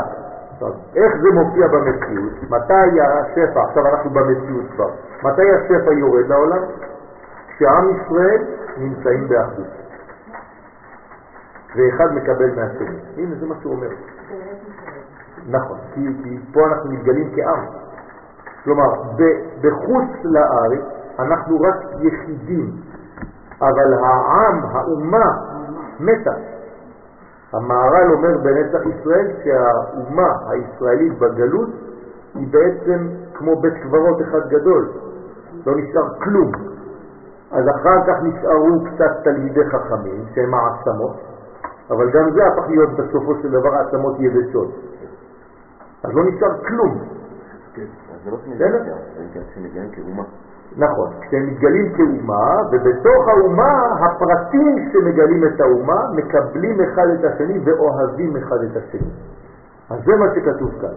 כלומר, אם אתה רוצה שירד שפע לכל העולמות, בני ישראל התחתונים למטה, כן, כשמקבלים אלו מאלו, דהיינו הקטנים מן הגדולים. כלומר, כל אחד יש לו את המקום שלו, וכל אחד יודע לקבל ולהכיר במקומו ולקבל ממי שגדול ממנו וכן הלאה. זה גם בזוגיות ככה. גם בזוגיות. בוודאי, הזוגיות... זוגיות אחד, אז... נכון. רואים את זה גם בציבור עכשיו במגזרים. ראשי ישיבות החליטו שלא עושים לבן הזמן, שמכירים את החשיבות של המקום שלהם. נכון. כל אחד, התפקיד שלו, מקיים אותו, ומה שהוא יכול במאה אחוז, מה שהוא יכול לקיים. הכירו לך למשהו לאכול בשר, אשכנזים וכולם, דברים ש... נכון. הכל השתנה, נכון? נכון. אמרתי לכם שגם הזמנים שלנו היום, איפה הייתי השבוע באיזה שיעור ביום ראשון, אני חושב, בצרפתית, בבאקה? כן, ו- נכון. אמרתי שאם הייתי פוסק הלכה היום, הייתי משנה את כל הדברים, אבל אתם רואים שזה כבר משתנה. זה משתנה. גם החיילים מותר להם לאכול בשר עכשיו. כלומר, הדברים משתנים. בסדר? כי יש, אסור לאכול בשר מראש חודש, זה אב. נכון? אנחנו בחודש אב. כן? עכשיו, בין באורייתא, בין בלימוד התורה. עכשיו, איפה זה שווה הדבר הזה? גם בלימוד, כלומר, גם בלימוד התורה תקבל ממי שגדול ממך. בין בממונה, בין בממון, דהיינו בצדקה. תקבל. אנשים היום מקבלים צדקה, ויש אנשים שנותנים. כלומר, כל אחד מעביר לשני בכל התחומים. גרמין לקבלה לעינה. את, את, אני לא יודע אם אתם מבינים, אנחנו מתקנים את חטא שגרם את חורבן בית המקדש. ממש בזמן שהכי חשוב לתקן את זה. נכון. זאת אומרת שאנחנו, אם אנחנו נמשיך בצורה כזאת, אנחנו נבטל את הצומות האלה של תשעה באב ויהפוך להיות יום שמחה כמו שהוא בסוף. זה מה שצריך להגיע, כן, בסופו של דבר. לא להתרגל לזה שאנחנו נצום בתשעה באב כל החיים שלנו. אסור להתרגל לזה, אסור לחשוב, כן, אסור ליפול לדתיות הזאת. הבנימין אנטוני מתגלה כמשיח? מה? יכול להיות, למה לא? לא, כן, כן. בוודאי. באמת זה נשמות מאוד גדולות שהצליחו. נכון, נכון. כל הנשמות הגדולות שהיו ביציאת מצרים מופיעות עכשיו. אנחנו הנשמות של יוצאי מצרים, שעכשיו חוזרים לארץ. אתה מהרבות יש יום הולדת. טוב, בעזרת השם. דהיינו בצדקה. גרמין לקבלה לעינה דמינדה. לעילה דמינדה. על ידי זה גורמים שיקבלו למעלה אלו מאלו. כלומר, כשאנחנו מתנהלים ומתנהגים כאן, בעולם הזה, בצורה כזאת, אנחנו גורמים בעולמות העליונים אותו דבר. שהקדוש ברוך הוא יכול לתת, יוכל לתת, לספינה. בסדר?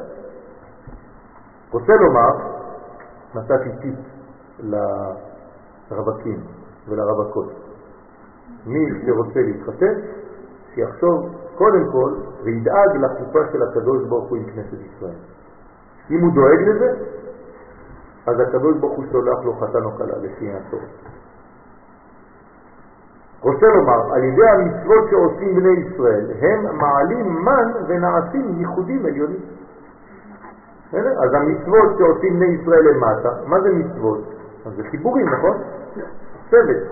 אז גורמים לייחודים למעלה. ונשפע שפע רב בכל העולמות. ואז אנחנו מקבלים בחזרה. כי אנחנו בעצם העלינו מן, זה גרם זיווגים למעלה, ומהזיווגים נולדים תינוקות. נכון, אז זה כל השפע, זה גם נשמות וזה גם דברים, שפע, ברכה, שמחה, אוכל, פרנסה, בריאות, כל זה זה תינוקות. ולהשפעה להשפיע זה לזה, דהיינו העליונים לתחתונים. וכל על ידי צינורים, וכל ההשפעות עוברים על ידי צינורות, שהם הגידים והכלים המעבירים את השפע מספירה לספירה ומעולם לעולם. עדה ובכתיב, זה שכתוב תהום אל תהום. כלומר, עוד שם נרדף ליסוד. היסוד לא רק שהוא נקרא קול, ולא רק שהוא נקרא רחם אצל האישה, הוא גם נקרא תהום. כלומר, מאיפה עוברים המדרגות? מיסוד ליסוד, נכון? כלומר, תהום אל תהום, איך זה הפסוק בתהילים? תהום אל תהום קורא, נכון. זאת אומרת שתהום אל תהום קורא, מה זה תהום אל תהום קורא? יסוד אל יסוד קורא, מעביר. תמיד זה רק עובר בין יסודות, כן? אתם מבינים את זה עכשיו. מעניין, גם בין תהום יוצאים. נכון, נכון, נכון, זה, זה, זה כבר... השיטים, מה? לא, הנצח ועוד רק בונים את המדרגה, אבל היסוד עצמו הוא גבוה מנצח ועוד. כלומר, אנחנו תמיד מציירים את היסוד למטה, אבל האמת שהוא למעלה. גם בגוף האדם, השורש הפנימי שלו יותר עליון. בסדר? לכן, תהום אל תהום, היסוד נקרא תהום, והיינו היסודות בזון מקום המים דוחרים והמים נוקבים, כן? כלומר של הזכר והנקבה, קורא אחד לחברו להשפיע. אז תהום אל תהום קורא, מה הוא קורא? מה הוא אומר לו? אני יסוד. כן? הוא אומר לו, תשפיע. זה מה שהיסוד, זה הפונקציה שלו, זה התפקיד של היסוד, להשפיע. אז כל יסוד אומר לחברו, תשפיע. תמיד אני זוכר מה שהרב שלי כל הזמן שאני פוגש אותו, שואל אותי רק שאלה אחת, הרב צוקרמן, מה עשית היום בשביל עם ישראל? לא, נו, מה שלומך, אהלן. מה עשית היום בשביל האומה? אם לא, אתה לא מעניין אותי עכשיו. וסיבת הקריאה היא לכל צינוריך. כן, תהום אל תהום קורא לכל הצינורות. תראו איזה חוכמה הייתה לדוד המלך של נבואה. מחמד שנשמע כל הצינורות המעבירים ומביאים את השפע. כלומר, אנחנו בונים צינורות כדי להשפיע שפע, והם בונים צינורות, מכינות, כדי להביא מוות. זה, ההבדל היחיד. אני שמעתי שזה המטרו הראשון בין עזה לברבר.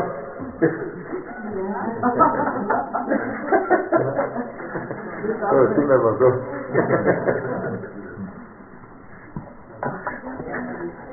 ברבס זה עיר, שכונה של מוסלמים בתוך פריז, אבל חבל על הזמן, אם אתה רואה שם, אתה חושב שאתה בעזה, אם אני עושה לך את העיניים ואתה פותח שם, תהום אל תהום קורא לכל צינורך. אבל יש הבדל. אה? יש הבדל, שאם בעד היסוד אנחנו נכנסים, שם אפילו השוטר הוא לא נכנס. שם גם השוטר לא נכנס. אסור להם שם, כן. אמרתי להם, אתמול כתבתי בפייסבוק, כן, כתבתי ש... שהאומות היום מכפישות את עם ישראל ו... ומגלות פנים שלו כהלכה. ואמרתי להם שבעצם הן קוברות את עצמן במו ידיהן. זאת אומרת שהן גורמות לעצמן את הפשע הבא, את החבלה הבאה. כלומר, אנחנו יש לנו אומץ לצאת נגד המחבלים, הם לא.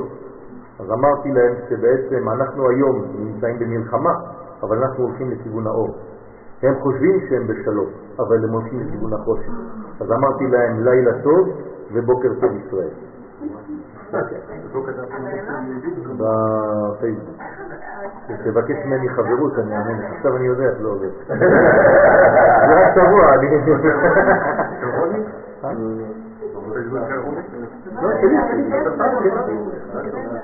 זה רק שבוע אחד שפתחתי את זה. הם לא שמים לב בגלל שהם נאכלים מבפנים. כלומר, זאת, זה, זה ערמומיות שבעצם, דרך אגב, לוקחת אותם דרך הרחם של נשותיהם. כלומר, הם אה, מתחברים עם הצרפתיות, והכל הופך להיות איזה בעצם אה, דבר אחד גדול שם שאי אפשר לצאת ממנו. זה נגמר. גם, אמרתי להם, עשינו הכל, ככה כתבתי להם, עשינו הכל, ואנחנו ממשיכים כדי לעורר אתכם, ואתם לא רוצים להתעורר, אנחנו כבר לא יכולים יותר, יש לנו גם עבודה, אז סליחה ולילה טוב. כן. לא, הם הולכים לכיוון לילה, חס ושלום, הם לא מבינים את זה. גם היהודים שנשארים אני כתבתי לכל מיני אנשים ומשפחה, כן, אמרתי להם שהם הולכים לאיבוד, הרי הם עובדים. כן, אתם יודעים, בצרפתית היום יש ביטויים באנגלית. אז אחד כותב לי, la France est dead. dead, כאילו הצרפת מתה. אז לאן הוא הולך? לבלגיה. לא, כאילו, כאילו הוא ימצא שם פתרון. אז אמרתי לו, יש לי חבר, זנברג, שהוא יצא מבלגיה. אז אני רוצה רק שתרוויח זמן, חבל. זה סתם שטויות, הם לא מבינים. הם הולכים מגלות לגלות. עד שהם אה, כאילו, הכל חוץ מפה.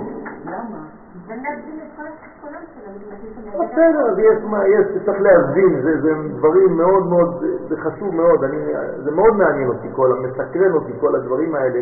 אני באמת, אם היה לי זמן, הייתי עושה דוקטורט על הדבר הזה, איך זה פועל כל המנגנונים האלה. אבל זה מה שקורה. רשום מותר לגברים, אני מתחתנים ביניהם, כן. והנשים מתחתנות עם ערבים. כן, נכון, כי לגברים לא נשאר נשים. לא, אז אני מותר להם להתחתן ביניהם, מותר להם לעשות חתונה ביניהם, ואנשים עם הערבים. ומאי אמרי דלדה. עכשיו, מה היסודות אומרים זה לזה? אנחנו נחזור ל... כן, חוזרים לזוהר. מה אומרות, מה אומרים היסודות אחד לשני? אבע ממך. כלומר, אבע מן הסוד נחל, נובע, תשפיע, שפעך. כלומר, כל אחד אומר לשני, תשפיע, נו, תעשה מה אתה יכול. בתחום שאתה יודע, תעשה, אתה טוב בזה, תעשה, תשפיע. כל אחד מאיתנו טוב בתחום מסוים. אז צריך להשפיע אחד לשני. אחד צריך להגיד לשני, תשפיע. תמשיך להשפיע. דרך אגב, זה האפשרות להישאר בריא. ברגע שאתה מפסיק להשפיע, אתה חולה. אתה מתאר את היחסים בין תאים נכון, זה אותו דבר. נכון. כן. אני מתאר גם את אה, מי שעובד ונותן כל החיים שלו. ברגע שהוא יוצא לפנסיה, כל יום הוא מחכה בקופת חולים. הוא יושב שם. אז אתה צריך להשפיע גם כשאתה בפנסיה. אתה צריך להמשיך בהשפעה. כי כל שני רעים אני שומע, הם נצח והוד של אבא ואימא, שהם שני רעים שאינם נפרדים זה מזה. המתלבטים בנצח ועוד זעירנטים, ששם בישול השפע. כלומר, אבא ואמא, הנצח של, והעוד של אבא ואמא, נותנים לנצח והעוד של זעירנטים ומלכות, ושם מתבשל הזרע.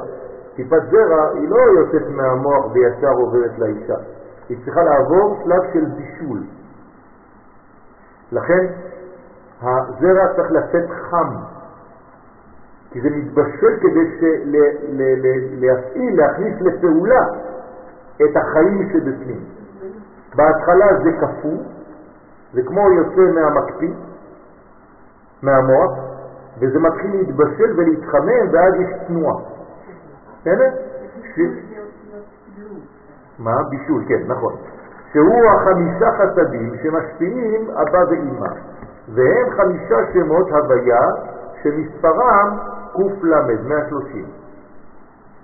וכשנכנסים בזעירנטים, שהוא אות ו', אז הופך להיות קול. כלומר, חמישה חסדים, כן, זה 130, נכון? כל חסד זה שם הוויה, כפול חמש זה 130, וכשזה נכנס עם הוו באמצע, כלומר כשנכנסים בזעיר אנפין, שהוא עוד וו, זה שם הוויה, אז זה נעשה קול. אז זה נקרא, כן, אה, אה, איך, איך אמרנו הפסוק? לא, תהום אל תהום קורא. למה? לכל. כלומר, מה היסודות אומרים זה לזה? כל. כלומר, תשפיע חמישה חסדים שייכנסו כולם לזעיר אנפין. וזה שאמר היסוד של הנוגבה ליסוד זה זעיר אנפין. אבא מימיך שתשפיע את המן. כלומר, מה אומרת האישה לגבר? תשפיע, תן לי. כי, סליחה. יש אה, קשר עם מרכז שנה של אדם הראשון? כן, בטח, בוודאי, ששם הוא פרש מאשתו. כלומר, במקום להשפיע, אבל כן, זה הוליד ברוכים ושדים. וכל מיני כוחות אדישים. אה, כן, האדם הראשון. כשהוא פרש מאשתו, הוא פרש במשך 130. קל שנים. זה אותו דבר. בסדר? 130 שנה שהוא פרש מאשתו. כלומר, באותו זמן, במקום להשפיע לה, כן, אז הוא בעצם אה, הוציא זרע לבטלה. אבל הזרע הוא אף פעם לא לבטלה. כן, אנחנו אומרים זרע לבטלה, וזו טעות. וכשהזרע לא הולך לקדושה, הוא הולך מיד לקליפה. ומשם נבנים כוחות שאתה לא רואה אותם, אבל חז ושלום אתה מרגיש אותם. מה? כן, גם לאישה, אבל בצורה אחרת, כן. זה מה זה? צירופים של השם. מה אמרת קודם? לא הבנתי. כאן אמרת שזה חמש? חמש פעמים, הוויה. כן? י"ק ו"ק. זה חסדים. י"ק ו"ק, כל פעם שאתם רואים שם י"ק ו"ק זה חסדים. בסדר? אז כפול 5, 26 כפול 5, 130. בסדר? כל זה נכנס, זה בא מאבא ואמא, זה נכנס לזירנטי. כל שם הוויה, י' כו' זה תמיד חסדים. אמרנו שהזרע זה חסדים, נכון? כמה חסדים כאלה יש? חמישה, לכן יש לנו חמשת צבאות. אז חמש כפול 26, שזה שם הוויה, זה 130. עכשיו, לאן לא הולכים ה-130 האלה? לתוך זעירנטי, כדי שהוא ישפיע על המלכות. אז כבר נשמע כל שני רעים. אז כל שלו וכל שלה. כל שני רעים אני שומע. שהם, סליחה? כן, בוודאי, בוודאי. כל דודי הנה זה בא. מה זה ביאה? זה חינוך. כל דודי הנה זה בא, זאת אומרת שזה לא... כן. כתוב כי בא השמש וזרח השמש. מה זה כי בא השמש? זה זריחה או שקיעה? שקיעה. איך אומרים אה, שהשמש עולה? זריחה. אז יש כי זרח השמש וכי בא השמש. כלומר, אם אתה רואה פסוק שכתוב השמש באה, מה זה אומר? היא שוקעת. אז אותו דבר, כל דודי הנה זה בא, לאן הוא הולך? אל הנקבה. אז הוא שוקע במערב, נכון? מערב זה מלכות. או ארץ ישראל, זה אותו דבר. איך קוראים לארץ ישראל בגמרא? מערבה. כן, תמיד, לא כתוב בארץ ישראל, כתוב מערבה. את. תמיד, אבל כשכתוב בגמרא מערבה, זה ארץ ישראל. למה? כי השכינה במערב. בסדר? אז שהם חמישה חסדים שנכנסו בנצח והוד שלך. ומשם ליסוד שלך, וכבר תוכל להשפיע אליי. כלומר, מי מדברת? המלכות. היא מבקשת ממנו. אתה קיבלת, נכון? בשביל מי קיבלת? בשבילי, אז תעביר.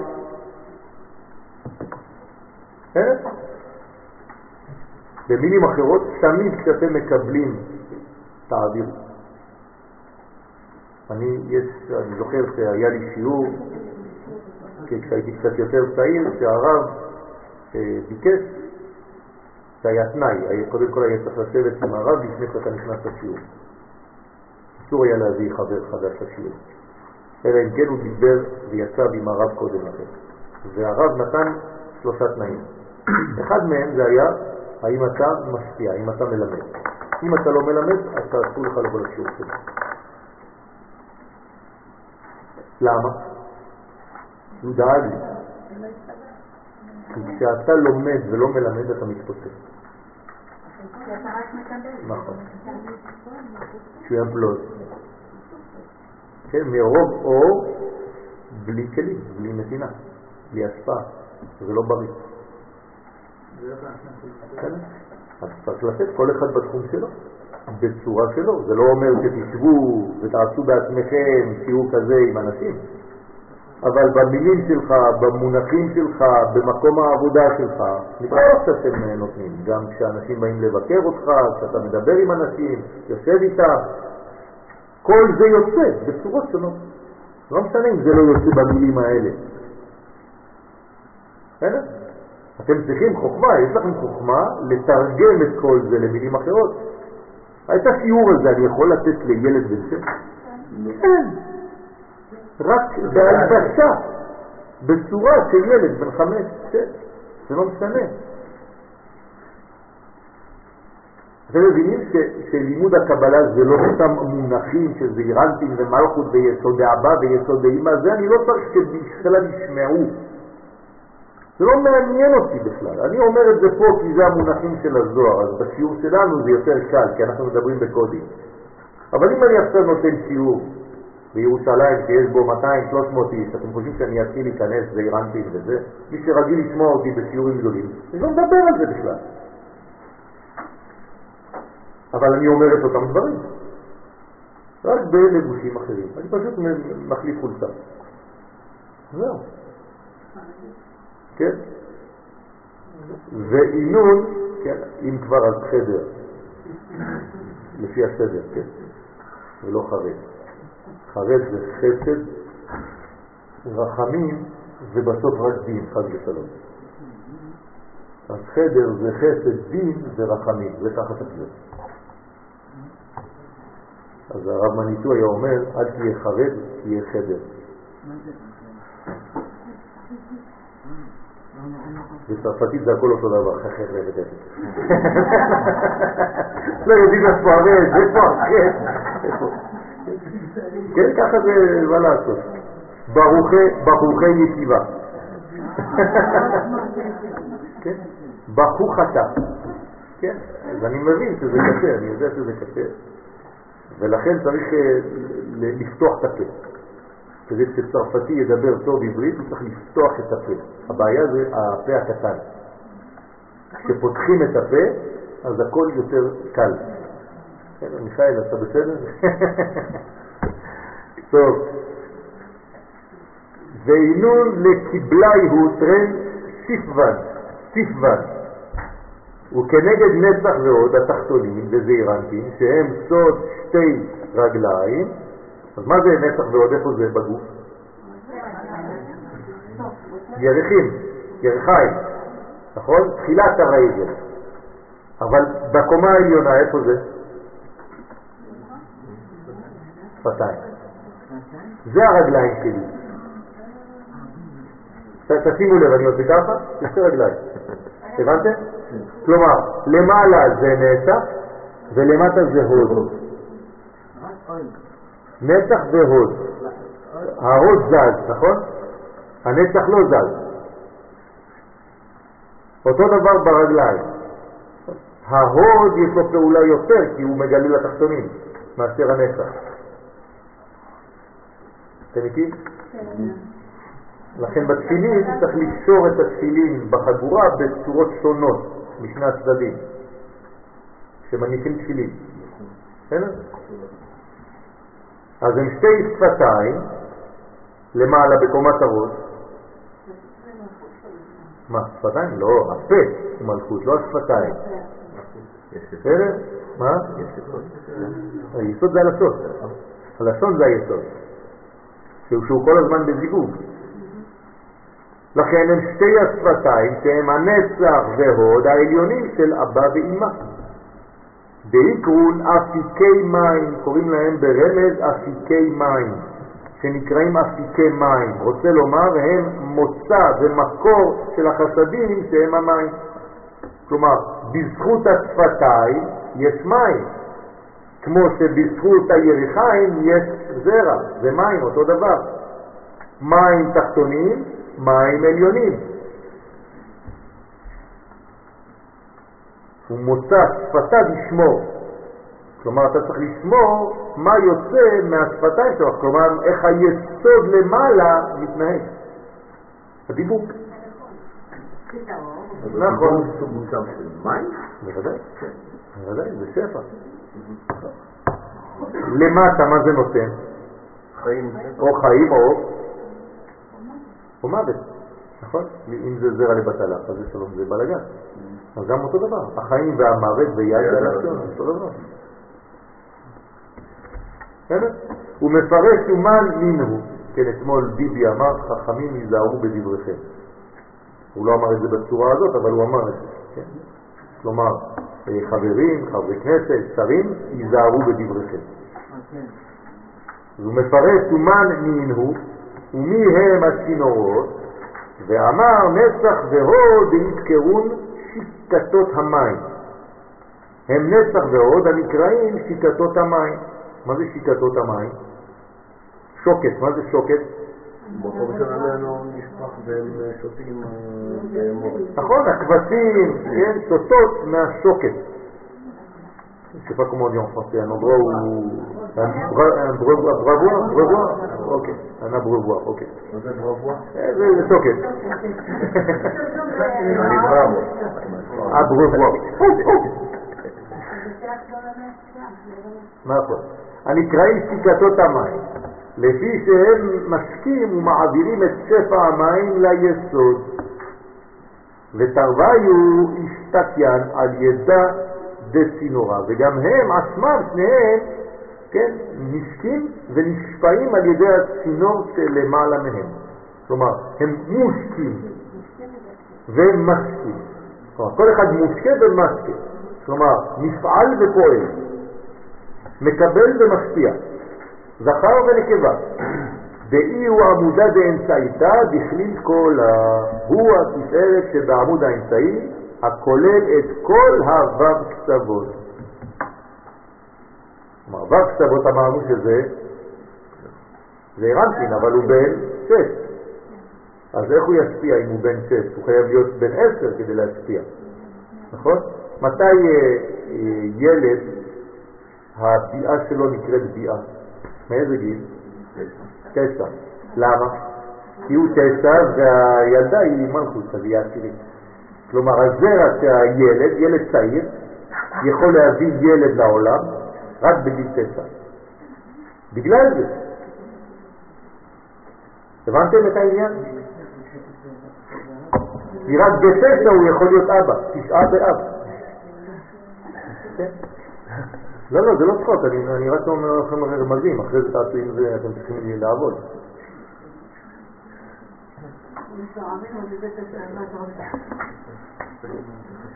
בסדר? ואי הוא ברית, התפארת בקטנותו, היה בחינת יסוד הנקרא ברית. דכליל בכל איברים בגופה, שביסוד זה כלולים בו כל הרמ"ח איברים. כלומר, היסוד, אתם רואים שהוא רחם, נכון? והוא רמ"ח. כלומר, כל המצוות עשה, איפה הן? רק ביסוד. כלומר, הוא כולל את כל מה שיש בגוף. כלומר, אם אתה רוצה לקחת איבר אחד ולעבוד עליו, זה היסוד. כי שמה כל הגוף, לכן זה נקרא תיקון הכללי. בסדר? הוא מפרט ואומר, כל צינורים אינון השתקיין מן אצבר, כל הצינורות שהם נצח והוד המעבירים את השפע ליסוד, הם מקבלים השפע מן אות שהוא התפארת. בסדר? אז אמרתי לכם כבר בשיעורים קודמים בסייעתא דשמיא שהתפארת היא הו' אבל האות ו' הזאת בפנים, בתוכה למטה, יש את היסוד. כלומר, זה נקרא יעקב, והתחתון נקרא יוסף.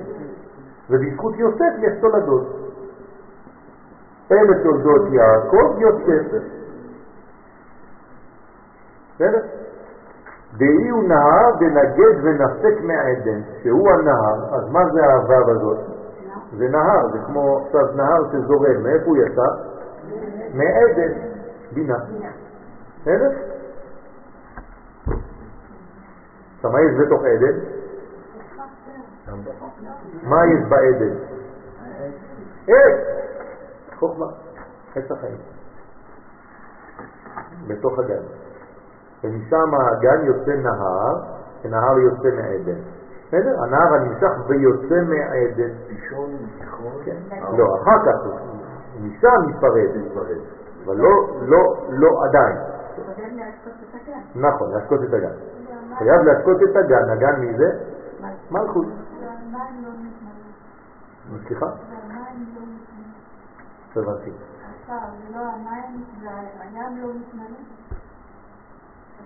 לא זה, זה משהו אחר. כן, כלומר כל הנהרות הולכים אל הים והים אינו מלא. זה משהו אחר. כלומר. כן, זה, זה אומר שבעצם אין סוף לתהליך. בסדר? רוצה לומר, התפארת מקבל את שפעו מיסוד דאבא המתגלה ומתפשט מחזה דזירנטין ל- ולמטה. כי מה יש בחזה דזירנטין? יסוד דמי. באימא. הוא דילג על זה פה, אבל אנחנו כבר למדנו, בסדר? אז יסוד דאבא נותן לי יסוד באימא, יסוד באימא מגיע לחזה, מהחזה, כן, דזירנטין ולמטה. ואיהו צינור דנפיק ממעיינה דמיה דאיהו יוד. כלומר, הכל מתחיל מהשורש הפנימי, הפנימי, הפנימי, שנקרא יוד. יוד איפה זה? חוכמה. יוד חוכמה קדומה. אז היוד הזאת נותנת לה מהה' שזה עדן יוצא נהר שנקרא ו', ולהעשות את הגן האחרונה. יוד כ' ו' אני משתדל לומר יוד, כי אנשים חושבים שזה יוד, אבל זה בשום מקום לא כתוב יוד, זה יוד. אבל צריך להשתמש בזה, כשאני אומר יוד מסתכלים עליי, כאילו מאיפה צצתי, אבל צריך לחזור לעברית המקורית כמה שיותר. אז לא אומרים יוד רבותיי, אומרים יוד. והיסוד, אז כדי שיבינו אותי אז אני אומר יוד, אם לא יגידו זה כל הזמן נמציא לנו דברים חדשים. זה יצא באותו דבר. מה? זה יצא באותו דבר. כן, זה לא אותו דבר. כאילו שאתה אומר זו וזו. כן, אתה רואה כמה אנשים מדברים בטעויות? חבל על הזמן. מה אתה רגיל? תלוי מה אתה אומר. אם אני אומר, למשל אני רוצה להראות אה, עליך, כן, אה, אה, הרי את מקודשת לי בטבעת זו ולא זו, כן, כי זה לא אומר כלום זו. כלומר, חתן שאמר לכלה, הרי את מקודשת לי בטבעת זו, לא אמר כלום. כי זו פירושה זאת. אבל זו פירושו אשר. עם זו. כלומר עם אשר יצרתי לי כילדי תצר. צריך לדעת לדבר בעברית. האישה הזו זה לא אומר כלום. האישה הזו או הזו. בסדר? אז בסדר, זה עוד מדרגה. זית לא. והיסוד באבא הוא צינור היוצא ממעיין של מים שהוא אות יוד. דהיינו, נכללות פרצוף אבא שהוא אות יוד בשם הוויה. ומיני, כלומר ממנו, התפשטה ה' מהיוד הראשונה מתפשטת ה' בינה. דאי ים עילאה, שהוא הים העליון, בינה.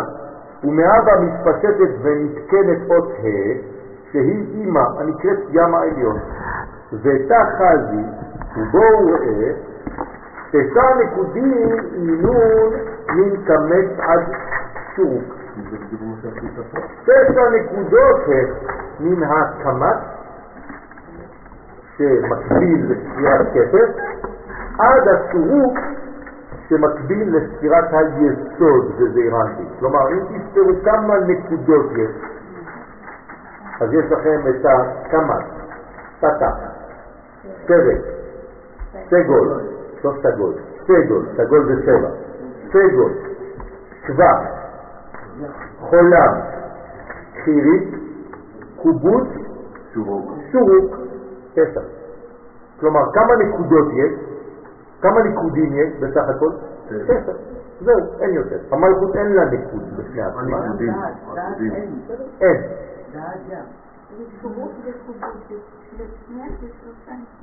לא. קובול זה מלאקום, זה ככה. שלוש. וקובוט זה ככה. בסדר? למרות שזה נשמע אותו דבר, הוא, הוא, כן? אבל זה, זה הפוך, כי, כי, כי, שורוק זה כלשון קשר, לכן זה יסוד. או שקר, חס ושלום, מי שמשקר בבריתו. בסדר? או לשרוק.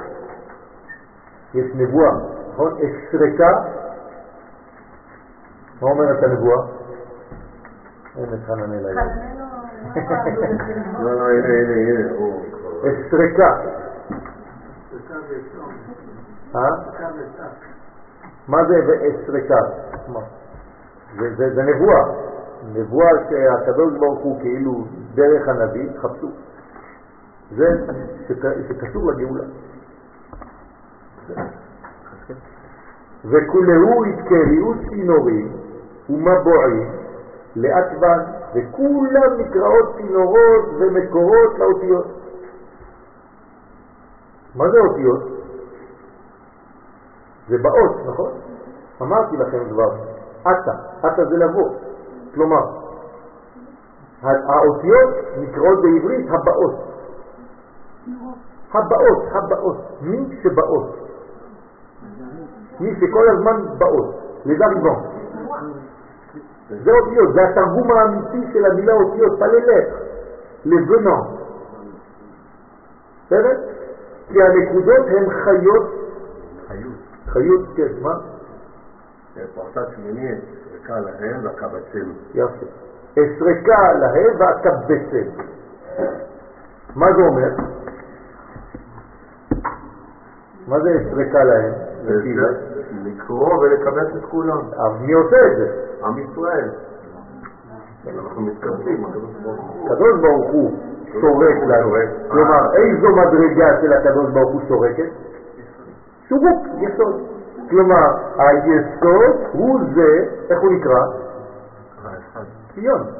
נכון, היסוד בגמטריה ציון. כלומר, הציונות היא הסריקה של הקדוש ברוך הוא כדי שעם ישראל יחזור לארץ ישראל.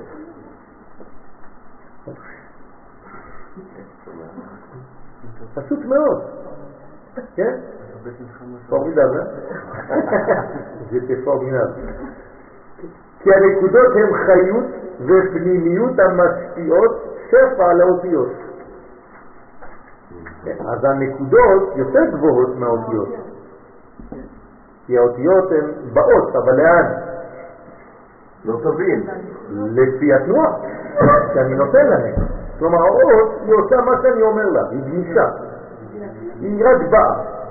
אבל לאן אני מוביל אותה? אז כדי להוביל את האות אני צריך לתת לה תנועות. איך אני נותן תנועה? אני אומר לה, אה, אה, או, הוא, היא. כן, זה התנועות שאני נותן לה. אז לפי התנועה היא פוטנציאל. זה, אין לו צליל. זה לא א', אתה עושה ככה. אבל כשעשית ככה, פתאום זה הופך להיות אי. כן? הילדים קוראים לזה כוח. אתה נותן כוח לאות. זה נכון. כי האותיות הן כגוף אל הנקודות. אז הנקודות זה כמו נשמה, למרות שזה לא הכי גבוה. יש לפני הנקודות טעמים. טעמים, נקודות, תגים ואותיות. טנטה, לא טנטרה, כן? טנטה. בעינון, כלילים בקרקע, אני רק הפסיק להגיד, אלא... בעינון כלילים בקרקע, דאי שכינתת התאה, כן? שכל תשע נקודות נכללות במלכות, שהיא הספינה התחתונה, הנקראת קרקע. אז הספינה, המלכות, נקראת קרקע, העולם. כתוב, אדם שאין לו אישה, אין לו קרקע. בסדר? כי הוא לא מקורקע, הוא נשאר באוויר. בהרחבה, אומה שאין לה אדמה, אינה אומה. בסדר? אז מצחיקים אותי האנשים שהולכים לבית כנסת בפריז ובניו יורק ובכל מיני מקומות בעולם. צריך להפסיק להגיד להם, תפסיקו לצחוק על עצמכם ועל התורה ועל היהדות. תעשו טובה, תפסיקו להמשיך את זמן הגלות. היא כבר נגמרה מזמן ואתם רק ממשיכים אותה. אבל אני דתי. לפי שבה נזרעים וגדלים האורות העליונים. זאת אומרת, כל האורות העליונים, כן, נזרעים, כן, שמה, בתוכה. למשל, במסכת מגילה, בסוגריים, דף כ"ג עמוד ב', אסתר קרקע עולם הייתה. מה זה אסתר? היא הייתה קרקע של העולם. מה זה אומר? רמז, היא מלכות, היא הייתה מלכות. ואסתר עומדת על התחינה. אבל איפה היא הייתה? בגלות. לכן קרה כל מה שקרה.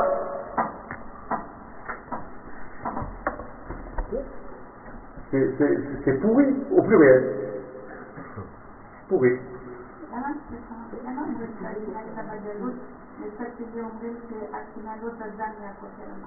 לא, כי זה חלק, יש חלקים בספינה. הספינה שיצאה לגלות, כן, זה לא אותו חלק שהוא נשאר, הבסיס שלה הוא תמיד בארץ ישראל, הוא אף פעם לא זז, אבל זרוע של הספינה, בגלל שעם ישראל יוצא, ואם היא לא תלך איתו, מה יקרה לו? הוא ימות, לכן היא יוצאת בגללו, אבל היא משאירה את העיקר שלה בירושלים, במקום המקדש. הוא יעקב. נכון, אבל זה לא אומר שכל הספינה הולכת. למה? יש לנו כלל, אתם זוכרים? אין העדר ברוחניות. כלומר, אם אני עכשיו משפיע, אני באתי לשיעור, אני נותן, איפה הולכות המילים שלי? נכנסות בתוך תוכנו. אוקיי, אז מה, אז אני באתי עכשיו לפחות 20 אלף אותיות. אבל אתה מקבל? למה? שום דבר לא הלך לאיבוד. אתם מבינים? אין העדר ברוחניות. זה לא שאני מגלה לך משהו, אז ממני זה מתרוקן. אני לא בקבוק קוקה קולה. כשאני נותן לחמש כוסות, לא נשאר לי כלום. הבנתם? אז ברוחניות אין העדר. אז כשאומרים שהשכינה יצאה לגלות, זה לא שהיא יצאה, היא אמרה שלום, אני לוקחת את המזוודות ואני הולכת, כן? אלא השורש נשאר בארץ ישראל, וזאת הערה ממנו שיצאה לגלות. הבעיה זה שמי שיושב בגלות חושב שיש לו ספינה, אז הוא בספר. כי הטמבל, בגללך היא איתך בגלות, אתה לא מבין? זה לא שהיא חזרה, כשאתה חוזר היא חוזרת, היא לא יכולה לחזור לבד. כלומר, אם אתה ממשיך להישאר בגלות, אתה מכריח את הספינה, להישאר איתך. כלומר, אתה כופר את הקדוש ברוך הוא בגלות. בגלל שתגד... נכון, בעיה. זה הר הבית, השכינה לא... זאת אומרת, זה מה. שאני אומר, זה מה שהיא אמרה. מעולם לא זו הספינה. נשמה. נשאר. אז מצד שני, מה? הקדוש ברוך הוא אפשר שיהיו... גלויות. לא, מוסלמים נגיד שהם על הר הבית, אפשר היה לשבת במקום ריק. נכון? כי אין מקום ריק ביקום. כל עוד וזה לא מלא בקדושה, זה מלא בטומאה. כלומר, אם היום אנחנו לא מסוגלים לבנות את בית המקדש, זאת אומרת שאנחנו עדיין לא תיקנו את החטא. זה כדי לעורר אותנו. נכון. כל דור שלא נבנה בית המקדש, כאילו חרב באותו דור. כלומר, היום החרבנו את בית המקדש, כל זה. כן, שם כי עדיין אנחנו לא בנינו אותו, והוא עדיין שם, הם עדיין שם. אתם מבינים כמה צריך לחשוב על העניין הזה? כלומר, מי שלא מחכה לבית המקדש, יש לו בעיה מנטלית מאוד מאוד גדולה ביהדות. זה לא פשוט הדבר הזה. זה לא עניין דתי, זה לאומי. כן? זה עניין לאומי ממדרגה ראשונה. הבעיה זה שזה צריך לחדור לאט לאט. אבל זה הדברים מתקדמים. לפני שנתיים אנשים חשבו ש... או לפני תשע שנים חשבו שהם עשו דבר בגירוש של גוש קטיף. היום כולם חוזרים ומבינים שזאת הייתה טעות, או 90 אחוז. עדיין כמה עקשנים ממשיכים, אבל לאט לאט זה מתקדם. כן, אין סומכים על הנס. אין סומכים על הנס. אם את רוצה טיל, צריך לעלות על מטוס ולסלוח. לא סומכים על הנס.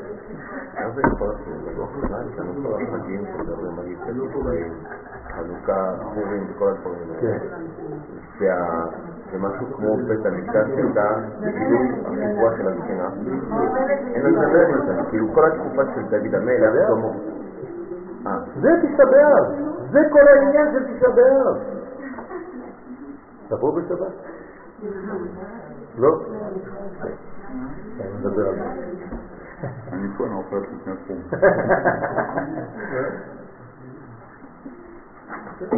זה תשעה באב, זה המקצוע של תשעה באב. כלומר, כשתשעה באב נולד, אמרו לו, מה אתה רוצה להיות כשתהיה גדול? אז יש לו מקצוע לתשעה באב. זה ילד קטן, כשהוא יהיה גדול, יש לו מקצוע. בסופו של דבר זה מתבטא בדתיות במשהו מאוד... נכון, נכון, בגלל שעוד פעם ברחנו מהשורש העיקרי של הדברים. אז אתה לא תמצא אנשים, או מעט מאוד, שיגידו לך, כן, על מה אתה שם בתשעה באב? על מה אתה שם בתשעה באב? יגידו לך על קורבן בית המקדש. זה לא נכון.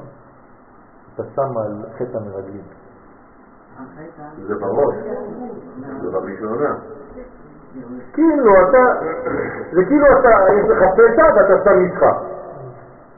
אתה לא מבין את השורש של הבעיה. אתה הולך רק על הסוף. מכרז בית המקדש, נכון, אבל זה סימפטום של מה? של מחלה יותר פנימית? תבין את המחנה, אם לא, את לא עשית כלום. אתם מבינים? אז תשאלו את השאלה, תשאלו, תשאלו ברחוב, תראו את התשובות שאתם מקבלים. בקריאת גן ונקראת גן המלכות, כי כלילה מפלט וחמסין סדרים באורייתא. היא כלולה מגן פרשיות של התורה. כן. בתורה יש 53 פרשיות, ולכן היא נקראת גן. ונהר יוצא מעדן להפקות את הגן. אז צריך לתקן את פורים. כן? מה זה תיקון פורים? עלייה לארץ ישראל. כמו כל דבר דרך אגב, מעניין. אני לא ראיתי שום תיקון אחר. כל מה שהתורה אומרת, כל תיקון זה אותו עניין. כל תיקון זה אותו עניין. אז בהתחלה אתה אומר, טוב, זה אחד, אולי בלבלו אותי, לא הבנתי משהו, אחרי זה אתה רואה עוד זה ועוד זה ועוד זה. בסופו של דבר, מה אנחנו מתקנים? לפי יציאתו של אדם הראשון מגן עדן? לא, זה אותו דבר, אנחנו צריכים לחזור לגן עדן, זה ארץ ישראל. זהו, זה העניין. לא, לא הבנת את זה, לא הבנת כלום. נהיית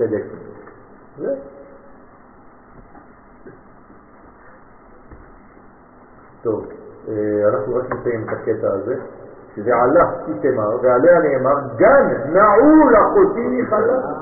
כלומר, למה את? הגן הוא נעול, לפעמים אה, זה לא כל כך נעים לראות גן סגור, נכון?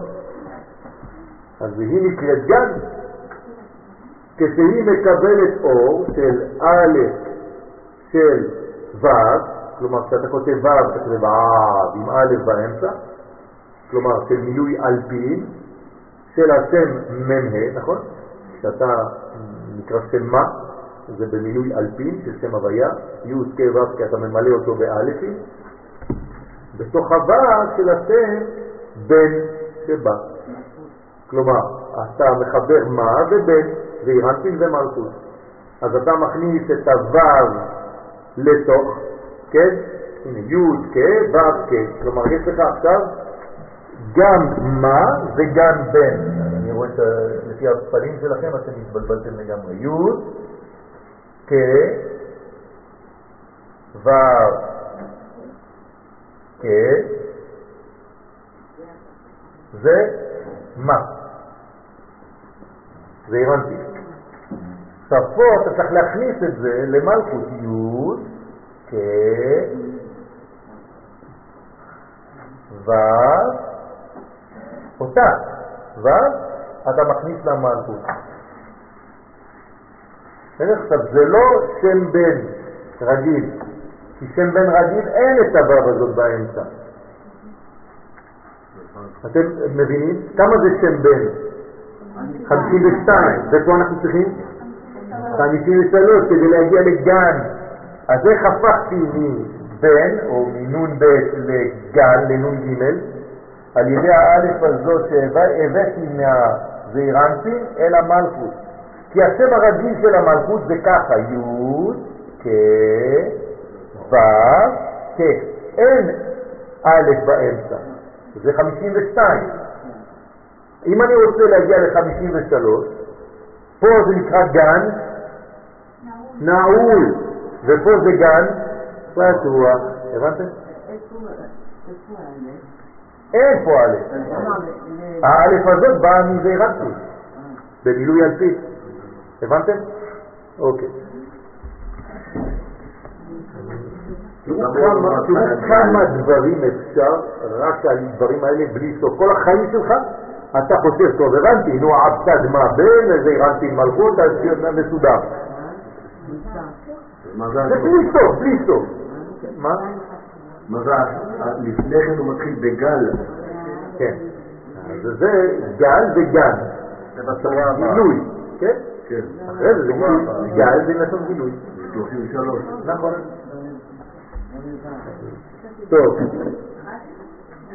אז גל נעול, אחרי זה, מה היה כתוב? והיא, מה?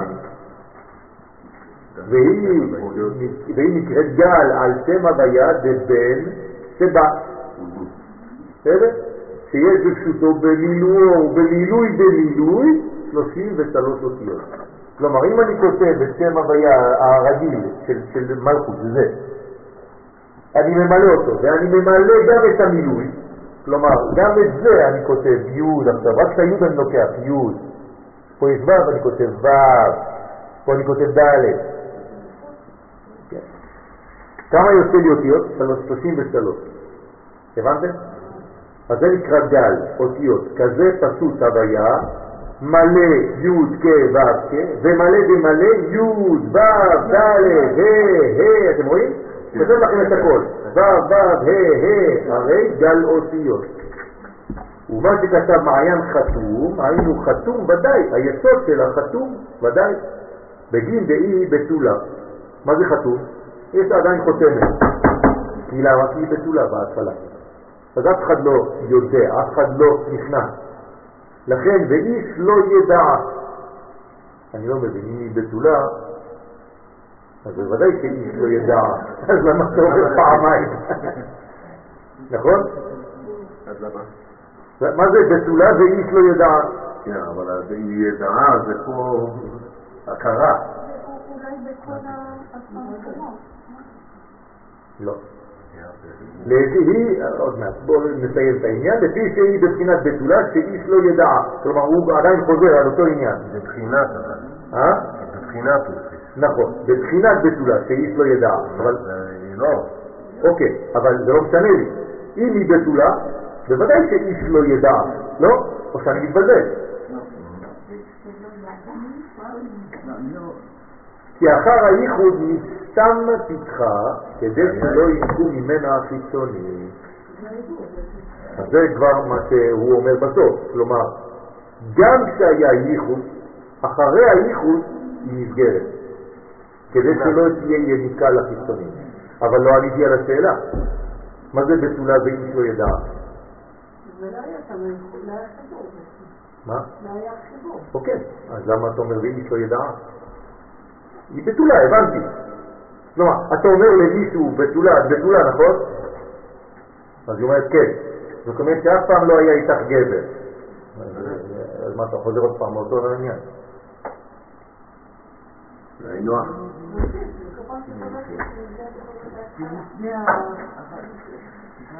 יש אנשים שיש מדרגות שהבתולים שלהם הלכו אבל לא דרך איש, על ידי עצמם. כן? וזה כבר שיעור בפני עצמו. זאת אומרת שה... למה הביאה הראשונה היא לא יכולה להביא תינוק? כי זה רק כדי לשבור את הבתולים הזה, לפתוח ולעשות כלי. יוצא שהביאה הראשונה היא כאילו כבטלה. אז מה היו עושות הבנות של ישראל הגדולות, הבנות של רש"י ונשים צדקניות? היו שוברות את הבתולים לבד. כדי שלא תהיה אפילו ביאה אחת בלי כלום. אבל זה סיפור בפני עצמו. תודה שלום. וואו.